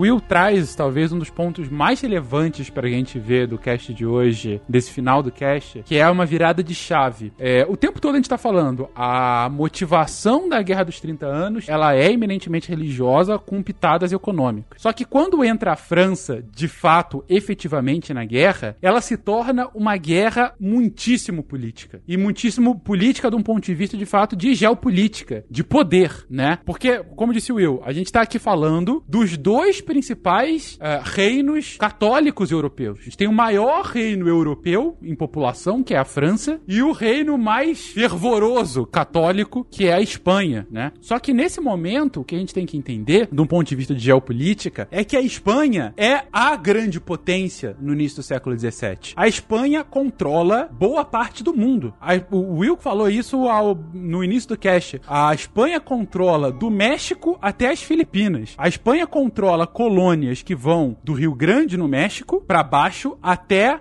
a Terra do Fogo, na Argentina, Chile, hoje em dia. Ela controla diversas ilhas ah, e alguns territórios asiáticos. Ela controla algumas possessões africanas. Nenhum império ocidental chega perto do que era o Império Espanhol no início do século XVII. E esse império, ele é alimentado pelo ouro principalmente pela prata sul-americana, e ele acaba patrocinando e indo de fato para o conflito ao longo da Guerra dos 30 Anos durante mais de 20 anos, e em muitos deles com vitórias interessantes, e continua financiando não só o exército espanhol, como o exército de outras potências católicas que estão sob a égide dos Habsburgo. Quando a Espanha começa a balançar, quando a Espanha começa a perder as primeiras batalhas e começa a demonstrar fraqueza, a França vê nesse momento um momento estratégico de ser a contrabalancear esse equilíbrio de poder. Se o equilíbrio de poder está muito concentrado na Europa, na Espanha naquele momento, e você tem outras potências menores margeando a Espanha, mas não conseguindo chegar próximo, no máximo abocanhando é, a Holanda, os Países Baixos que vão até o, país, o Brasil e pegam uma possessão, é a Inglaterra que invade algumas possessões espanholas e também começa uma colonização na América do Norte, é a França com alguma algum início de colonização na África e alguma disputa com a Espanha com relação a isso, mas isso só abocanhando aqui e ali. Quando de fato a grande potência hegemônica começa a de ser desequilibrada por conta de um conflito bastante violento e com, e- e, na verdade, que já vinha com um conflito ainda anterior, que foi a Guerra dos 80 anos com os Países Baixos, e depois chega a Guerra- dos 30 anos, e a Espanha se vê inimiga de toda a Europa protestante, basicamente, a França vê aí uma oportunidade de dane-se religião, vou agora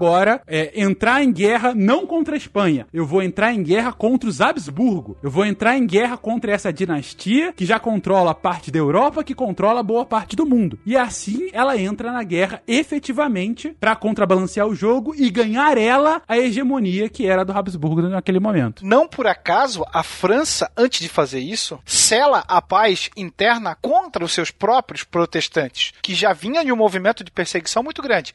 Então, ela apaga o fogo interno, resolve a sua situação, entre aspas, religiosa, para voltar os seus olhos para fora do território e dar o golpe de mestre. Então, esse processo a gente já pode ver ah, no início do, de 1635, com a paz de Praga. Porque nesse momento, os alemães que começaram toda aquela a- essa, toda essa guerra já não estão tão afoitos mais com a questão religiosa. Então já passa a ser uma questão política. Então eles já começam a se movimentar e assinam a paz de Praga em 1635. Mas, como o Fencas já falou, a, a França vê naquele momento uma, uma brecha para poder se impor como a, a grande a grande potência europeia. Então ela vê uma, a Espanha completamente fraca, já no final da guerra, lutando várias guerras ao mesmo tempo, com vários territórios, e a França, com toda a sua força e todo o seu dinheiro, principalmente, ela entra com tudo e vai acabar com a guerra a partir desse momento, a partir de 1635, e é o, é o ponto final com as, com as maiores incursões contra principalmente a Espanha. Então é, é basicamente uma guerra entre a França e a Espanha no, num território que não pertence a nenhum dos dois países. É uma situação entre dois países lutando num outro território que não pertence a nenhum dos dois, onde eles podem destruir tudo nas redondezas e depois cada um volta para casa e tudo bem. O que eu pude perceber, então, o que acontece aqui é que o pessoal cansa de guerra, e aí em 35 eles resolvem buscar a paz, assinar um tratado de paz. A França percebe o quanto que tá todo mundo enfraquecido por causa desse período todo de guerra e fala: espera aí, paz não, vamos continuar lutando, e aí ela começa a encabeçar batalhas também, é isso? É ela que acaba conduzindo a guerra e, de fato, é ela quem, quem começa a cole- é, colecionar vitórias a partir de 1635. Os últimos anos da Guerra dos 30 Anos, entre 1640 até 1648, a primeira grande derrocada do Império Espanhol, que vai ter uma outra grande derrocada derrocada séculos depois. Mas essa década de 1640 é uma década é, é, é, assustadora. Se você for um espanhol que vive no Império em 1640 até 48, você vai ver a principal potência do mundo começar a se desmembrar. Para começar, em 1640, você tem a secessão é, entre Espanha e Portugal. Portugal volta a ser uma entidade independente e vai e é aí que de fato se, se forma o Estado português, o país Portugal, né, a partir dessa separação com a Espanha. Você começa a ter diversos conflitos internos. O Will comentou agora há pouco, por exemplo, a Catalunha, que é algo que, que enfim, já tem, a gente comentou já da formação Portugal-Espanha, que a Catalunha, séculos atrás, já é um reino independente, já é um reino buscando independência por conta de histórias distintas dos demais reinos, euro, é, reinos espanhóis, mas ela ganha bastante força por conta do enfraquecimento do Império Espanhol. Você tem derrotas sucessivas para a França e o enfraquecimento do Império Espanhol como um todo. Você tem pequenos problemas nas colônias é, aqui da América do Sul. Algumas colônias começam a ter, não digo ainda uma separação, não digo ainda uma independência, mas as revoltas começam a, a pipocar de forma mais expressiva nas colônias espanholas, porque a Espanha não tem a força e a agilidade suficiente para abafar esse tipo de movimentação. Então, o grande império europeu do início do século XVII começa a se fragmentar. Não acaba, continua ainda um império, possivelmente ainda o maior império europeu no final do, de 1648. Mas é um império muito menor do que quando entrou na guerra em 1618. A França, ela apoiava os rebeldes catalões, acho que é catalões que fala, e os rebeldes dentro de Portugal. Então ela realmente queria ver o, a Espanha se, se corroer de dentro para fora também, sabe? Vamos ver o circo pegar fogo, né? Exato. Fogo no parquinho. É a que eu falei que é a guerra proxy, né? A, a, França está guerreando com os Habsburgo, ela vai usar todas as suas táticas, inclusive dar dinheiro para movimentos internos para você ver o grande Império Espanhol se corroer por dentro. É tipo aquela tática que os nossos queridos amigos americanos fizeram com os Mujahedin no Afeganistão nos anos 80, sabe? Armas e dinheiro para armar um certo Osama Bin Laden para combater os russos.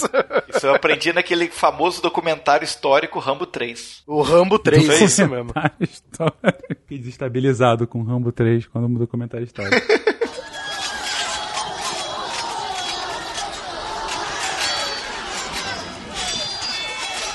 Usando outra analogia, talvez, não digo a paz de Westfália, mas a, eu acho que sim, a entrada da França efetivamente na guerra em 1635, 1636, tá pra Espanha dessa época ao 7 a 1 da Alemanha aqui no Brasil. Tava tudo indo muito bem, tava todo mundo muito feliz. Tem até aquele famoso tweet do daquele comentarista falando: "Gente, vai dar tudo certo, Petkovic, depois de- disso aqui vai dar tudo certo". Depois de 2014, tudo vai Tudo dar vai certo. dar certo. Aí vem o 7x1 e aí a ladeira abaixo. É, mas, mas foi isso. É, você tem a derrocada de um grande império, inclusive com, com secessão de parte desse território. E é justamente essas vitórias sucessivas da França, da Suécia também, e esse conflito que já durava 30 anos, praticamente, à época, na, em boa parte da Europa, para a Espanha e para os Países Baixos, já durava quase 80 anos, que no final da década de 1640 começam as conversas para que se chegue a alguma paz. Porque, não sei se a gente já estressou o suficiente, ah, eu acho que a gente ainda não citou esse fato. O, Barbado falou isso antes de começar a gravação. A Guerra dos 30 Anos, proporcionalmente, gente, é a guerra mais sangrenta da história da Europa até a Primeira Guerra Mundial. Assim, é a guerra mais sangrenta, é a guerra que mais matou gente, que mais mobilizou partes múltiplas no mesmo conflito e que tem um profundo impacto na história de praticamente todos os países,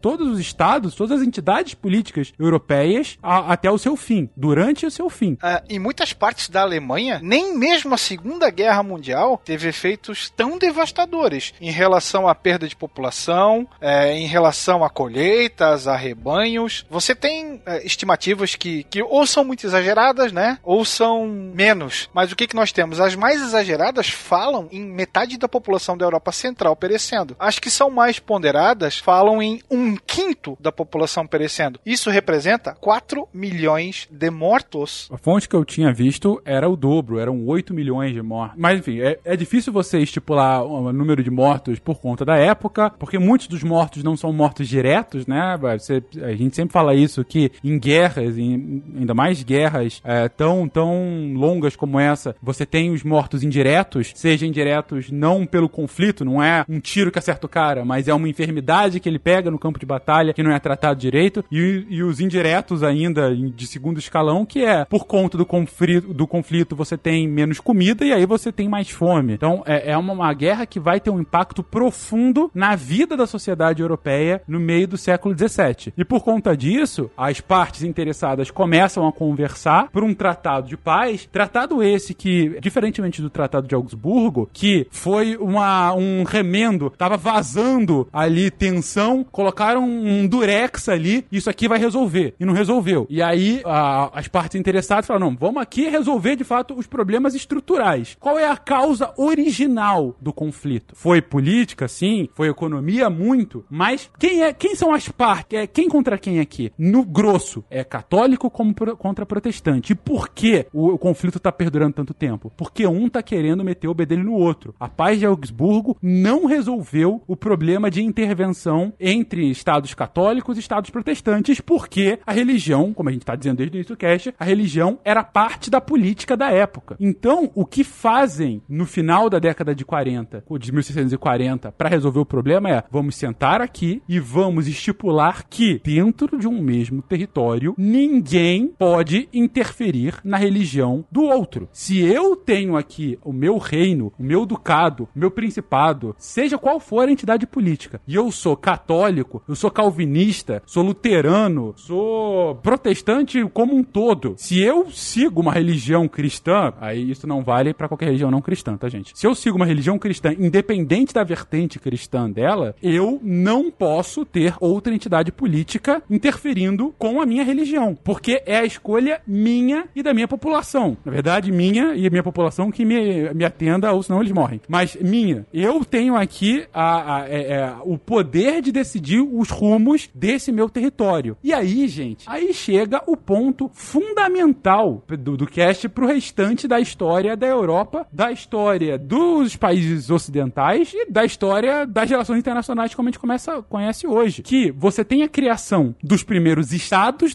dos estados, como a gente conhece, com, por exemplo, os Países Baixos, por exemplo, Portugal, uh, por exemplo, posteriormente a Espanha. Uh, você tem a criação não só do estado como uma entidade com uma, um território bem definido, mas com soberania, com nenhuma outra entidade podendo encher o meu saco. Se uh, os Países Baixos são declarados independentes, a Espanha, a Inglaterra, só que o Império Romano Germânico, ninguém pode falar para a Holanda deixar de ser calvinista e passar a ser católica, porque isso é prerrogativa do seu líder. E isso foi feito justamente, gente, vamos parar de nos matar por conta de religião. Cada um fica na sua e assim a gente para de perder mais vidas. Essa é, bem resumidamente, a grande inovação, o grande conceito que o Tratado de Westfália, a Paz de Westfália de 1648 traz. E a fundamentação dele para o restante da história europeia é que quando você delimita um território, quando você cria o conceito de soberania, você está criando os estados. A partir daí, tendo Estado, você tem as relações entre as nações. O Estado-nação vai acontecer ao longo dos próximos anos, das próximas décadas, principalmente depois da Revolução Francesa. Mas a Paz de Westfália, ela é fundamental, inclusive, para explicar a França pós-revolucionária, a derrocada dos impérios. Se os impérios começam a decair a partir da Revolução Francesa até a Primeira Guerra Mundial, o início do mal,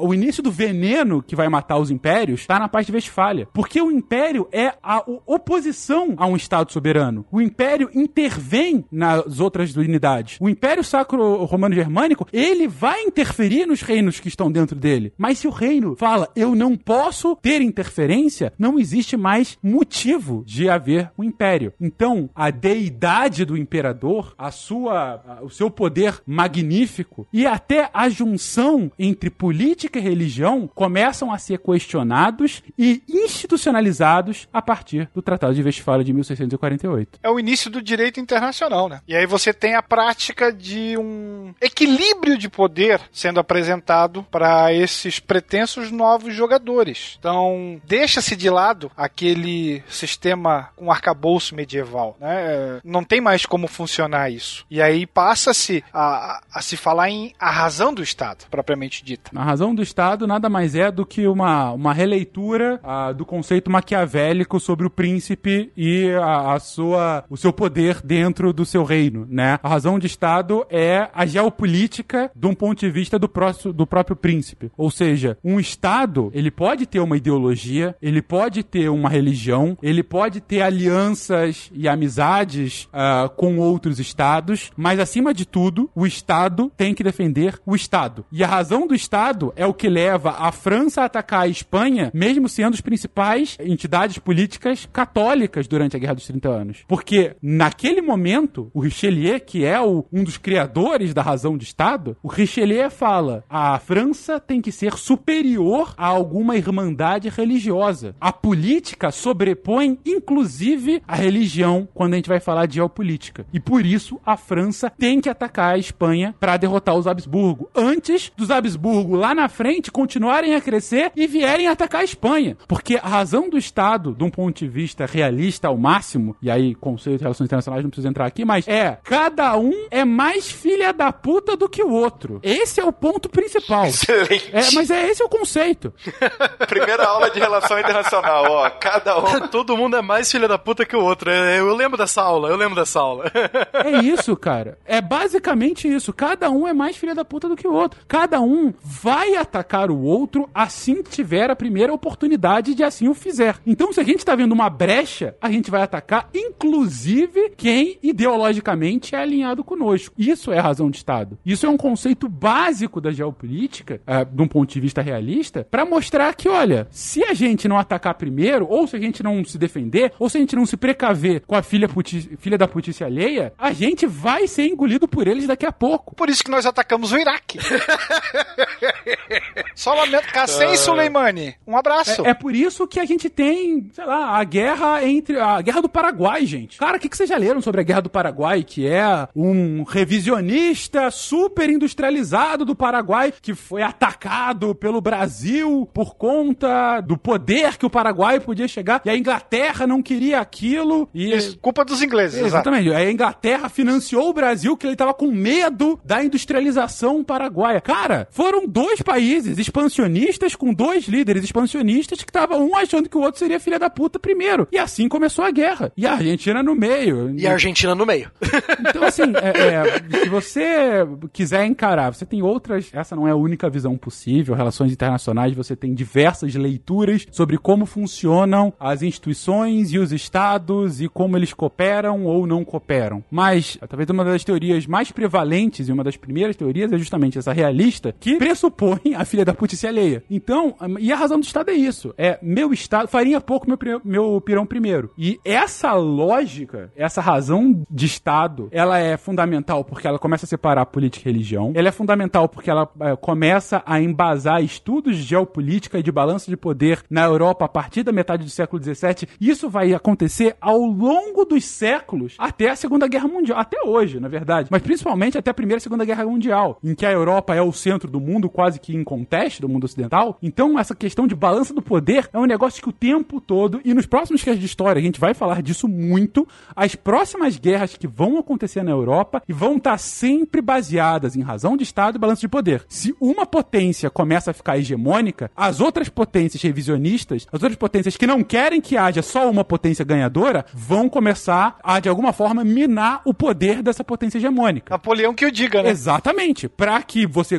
é, rebalanceie os poderes dentro da Europa e ninguém prevaleça a ponto de que conquiste a Europa como um todo. Foi assim com a Espanha no século XVII, foi assim com a França no século XVIII e XIX, foi assim com a Alemanha é, no século no final do século XIX, foi assim com a Alemanha na Primeira Guerra no século XX, foi assim com a Alemanha de novo com a Segunda Guerra no século XX. E de certa forma, se você quiser continuar enxergando o mundo assim, é assim que o mundo continua exi- existindo até hoje. Por que, que vocês acham que a China apoia a Venezuela, gente? Qual é o grande laço ideológico chinês-venezuelano? Qual é o grande laço ideológico russo-iraniano? Não é que existe uma amizade eterna primeira, é balança de poder. Por que, que os Estados Unidos apoiaram, o- apoiaram no início ao o Iraque na década de 80 e depois entram em guerra com o Iraque na década de 80? Por que, que eles dão suporte ao Bin Laden na década de 80 e o Bin Laden vira o mais procurado do mundo em 2001? Assim, a balança de poder é uma visão, tô resumindo bastante, não é só isso, dá pra você colocar várias coisas no meio, mas é uma forma bastante clara e direta de entender como o mundo e os poderes funcionam e isso vai começar, vamos colocar assim, oficialmente, com a paz de Westfália de 1648. É, nesse caso, a gente poderia dizer que a, a paz de Westfália mudou completamente o panorama geopolítico do mundo, né? Pelo menos dentro da, dentro da Europa, né? A, a Europa, a partir de 1648, e é completamente diferente do que, de tudo que a gente já tinha percebido até então. E tudo que vai acontecer nos anos seguintes, né, até as próximas guerras, é um, uma consequência, principalmente dessa guerra, da Guerra dos 30 Anos, que apesar de ser pouco falada, de ser pouco comentada, principalmente na, na escola e, e, tudo mais, ela, ela tem uma, uma importância muito grande no panorama geopolítico europeu desse momento. Mais interessante disso tudo é,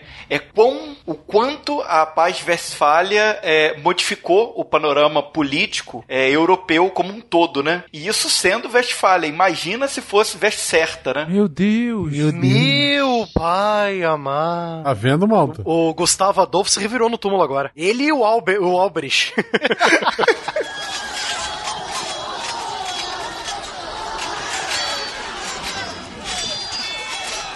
Entre alguns significados culturais da guerra, vale aqui mencionar a difusão do uso de bebidas alcoólicas destiladas pelos soldados. Entre elas, a gente vai ter uma principal, que é o famoso gin, inventado lá pelos Países Baixos. E ele vai receber um apelido sui generis. Ele vai ser chamado de coragem holandesa. E a partir dali, ele passa a ser consumida por uma série de populações germânicas, vai ser consumido pelos ingleses e vai ganhar um mundo. Vale também aqui ressaltar que boa parte desses exércitos eram formados por mercenários, e mercenários pendem para o lado que paga mais. Então, aqueles mercenários que você contrata muitas vezes se tornam o teu principal inimigo no, ao longo da batalha. A gente ainda não tem, com exceção aí de Suécia e Países Baixos, você não tem um exército nacional montado e preparado para isso, né? A gente está falando do nascimento da, do Estado-nação. O aliado de hoje é o inimigo de amanhã, né? nesse caso. Exatamente.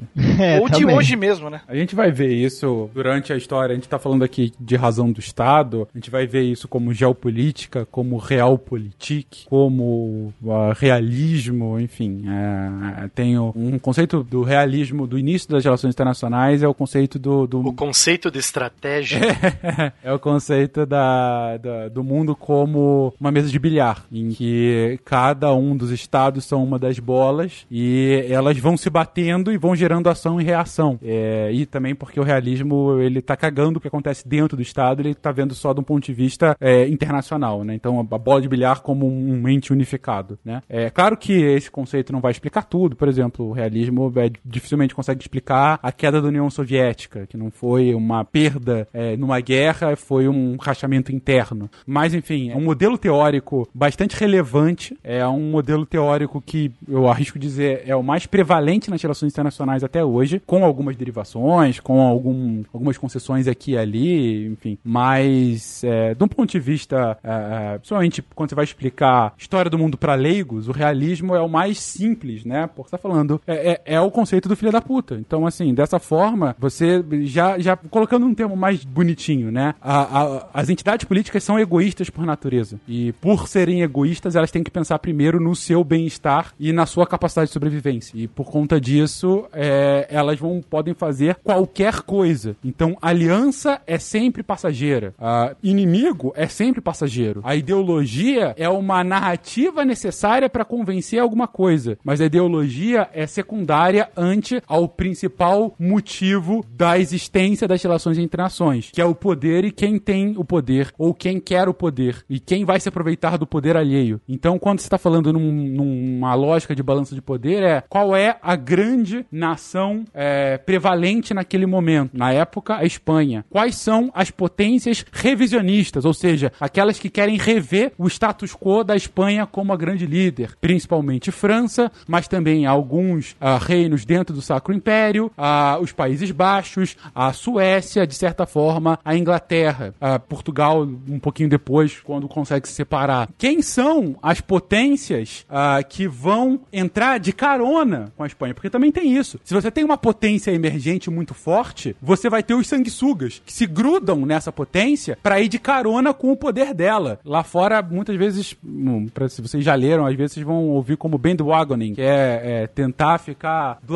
pegar uma carona, é, é- é ficar do ladinho de quem tem o poder. E quem é isso? Algumas das, das potências do Sacro Império, principalmente os católicos, eles vão na rebarba da, da Espanha. Portugal, por um tempo, vai na rebarba da Espanha. Então, o ponto aqui é: se você consegue ah, definir quais são as partes, qual é a distribuição de capacidade de poder de cada um desses países e entender como são os fluxos de relacionamento entre esses países, é um modelo teórico bem interessante para explicar por que, que as relações internacionais acontecem de forma X e não Y. E, de certa forma, e aí já extrapolando, até prever resultados caso, e aí colocando aqui para o mundo 2020. Ca- A gente tem claramente um mundo que era bipolar durante a, a Guerra Fria, ficou unipolar no final, na, na queda da União Soviética, a partir de 1990, com os Estados Unidos como muito prevalente. Você tem a emergência de algumas potências revisionistas menores, principalmente se você considerar a União Europeia como um Estado como um todo. Você tem a decadência do Japão, que era talvez a suce- sucessora da União Soviética como outra potência nos anos 80, mas você tem a óbvia emergência da China a partir do final dos anos 2000, início dos anos 2010, hoje como a segunda grande potência do mundo, e correndo pelas beiradas, principalmente de um ponto de vista militar, a Rússia, que em vários teatros de operação no mundo é uma potência ainda muito respeitada. Então, a distribuição de capacidades do mundo de 2020 é a grande potência continua sendo os Estados Unidos, com uma grande potência revisionista que é a China, que come- continua, que, tenta de certa forma eh, interpretações. Por favor, não estou falando isso que, que é o que eles fazem de fato, mas de certa forma tentam minar o poder hegemônico dos Estados Unidos, seja via economia, por exemplo, comprando títulos de dívida norte-americano ou fazendo com que boa parte da produção norte-americana seja concentrada na China, seja do ponto de vista militar, eh, consolidando posições na Ásia, consolidando posições na África, seja de um ponto de vista ideológico, querendo aparecer para muitos lugares do mundo como uma, uma alternativa à produção cultural norte-americana. Então você pode eh, revisitar o mundo a partir desse conceito de realpolitik, de, do realismo das relações internacionais e ver, ok, esse é a distribuição de capacidade do mundo nesse momento. E aí, inclusive explicando hoje a diplomacia brasileira, o Brasil hoje, eh, principalmente a partir do governo Bolsonaro, ele tá ligado diretamente aos Estados Unidos, quase que acriticamente. Inclusive, é uma das eh, críticas que se faz ao Itamaraty hoje, que você não tá fazendo um. Não parece ser uma aliança pontual, parece ser uma aliança incondicional, que do ponto de vista internacional não faz o menor sentido. Não, eh, mais uma vez, o problema não é se aliar aos Estados Unidos. Isso, inclusive, o Brasil fez diversas vezes ao longo do século XX e século XXI. Agora, o problema é uma aliança incondicional. De um ponto de vista de realpolitik, ninguém é aliado incondicional de ninguém. Você tem interesse. E você é amigo de certo país até o momento em que a amizade não tem mais interesse. Se você tem uma aliança ideológica incondicional, você pode vir a ter problemas porque não necessariamente ela é recíproca, como parece não ser. Como a gente está vendo agora na questão do Porque coronavírus. o outro sempre pode ser filho da puta com você. Esse é o ponto, exatamente. Então o Brasil hoje é carona. Você pode colocar a Coreia do Norte como carona da China. A Coreia do Norte se aproveita da preponderância chinesa naquele momento e fica embaixo do guarda-chuva da China por muito tempo, porque sabe que dificilmente os Estados Unidos vão invadir a Coreia do Norte, porque se eles invadem a Coreia do Norte, eles estão do lado da China e isso pode desequilibrar o poder do extremo asiático. Você vê o Irã, que se aproximou muito da Rússia no início do ano, não sei se vocês se lembram, a gente tá falando do coronavírus agora, mas a gente teve quase uma guerra entre Estados Unidos e Irã no início do ano. E qual foi o movimento da, da- do Irã? Opa, Putin, meu melhor amigo, vem aqui falar comigo. Por quê? Vou de carona porque entrar em guerra comigo talvez entrar é, é ter uma escalada com a Rússia. Então eu tô aqui debaixo do guarda-chuva. Mais uma vez, não é a única forma de explicar o mundo, você vai ter outras muitas teorias que podem assim explicar, mas é uma forma divertida, é uma forma possível e muita das ciências ao redor das relações internacionais, ela é baseada na teoria realista. Queiroz falou em porque ele pode te dar uma rasteira. Não é uma questão de pode, mas sim de quando quando você vai levar a rasteira. E isso tudo devemos, essa construção filosófica, política, devemos à Guerra dos 30 Anos. E é aí que eu faço o link pra falar sobre coronavírus e o mundo geopolítico 2020. Fica dois dias sem ler notícias. Só, só isso, tá? Tô parecendo, tô parecendo os caras que estão com chapéu de alumínio, né? Eu tô vendo! A movimentação tá acontecendo, vocês estão vendo? Daqui a pouco surge o pessoal pra culpar o PT pela Guerra dos 30 Com anos. certeza, sabe? foram, foi o PT. Olhe, se já não tem. O Robert Gomes era de esquerda, Claramente, né? claramente. Claramente.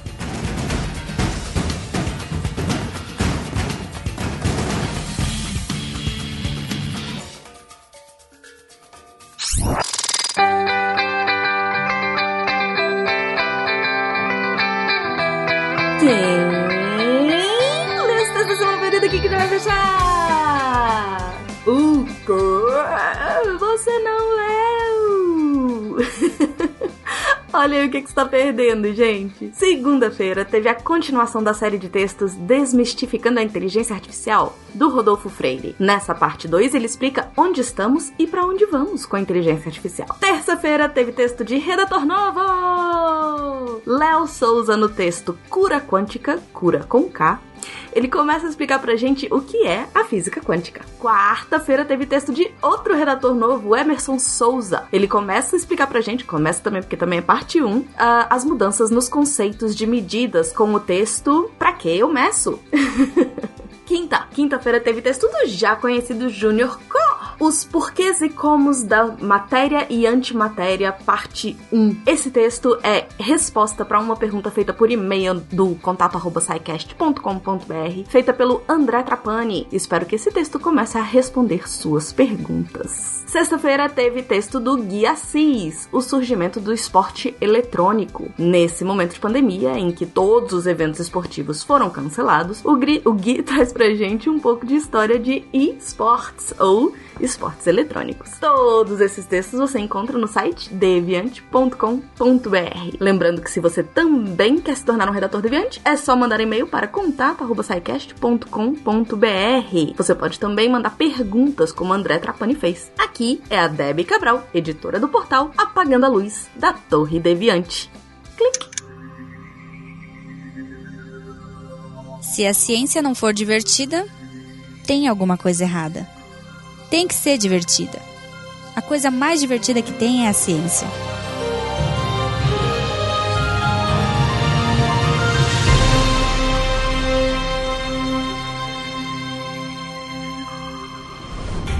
Este programa foi editado por Tapcast. Edições e Produções de Podcast.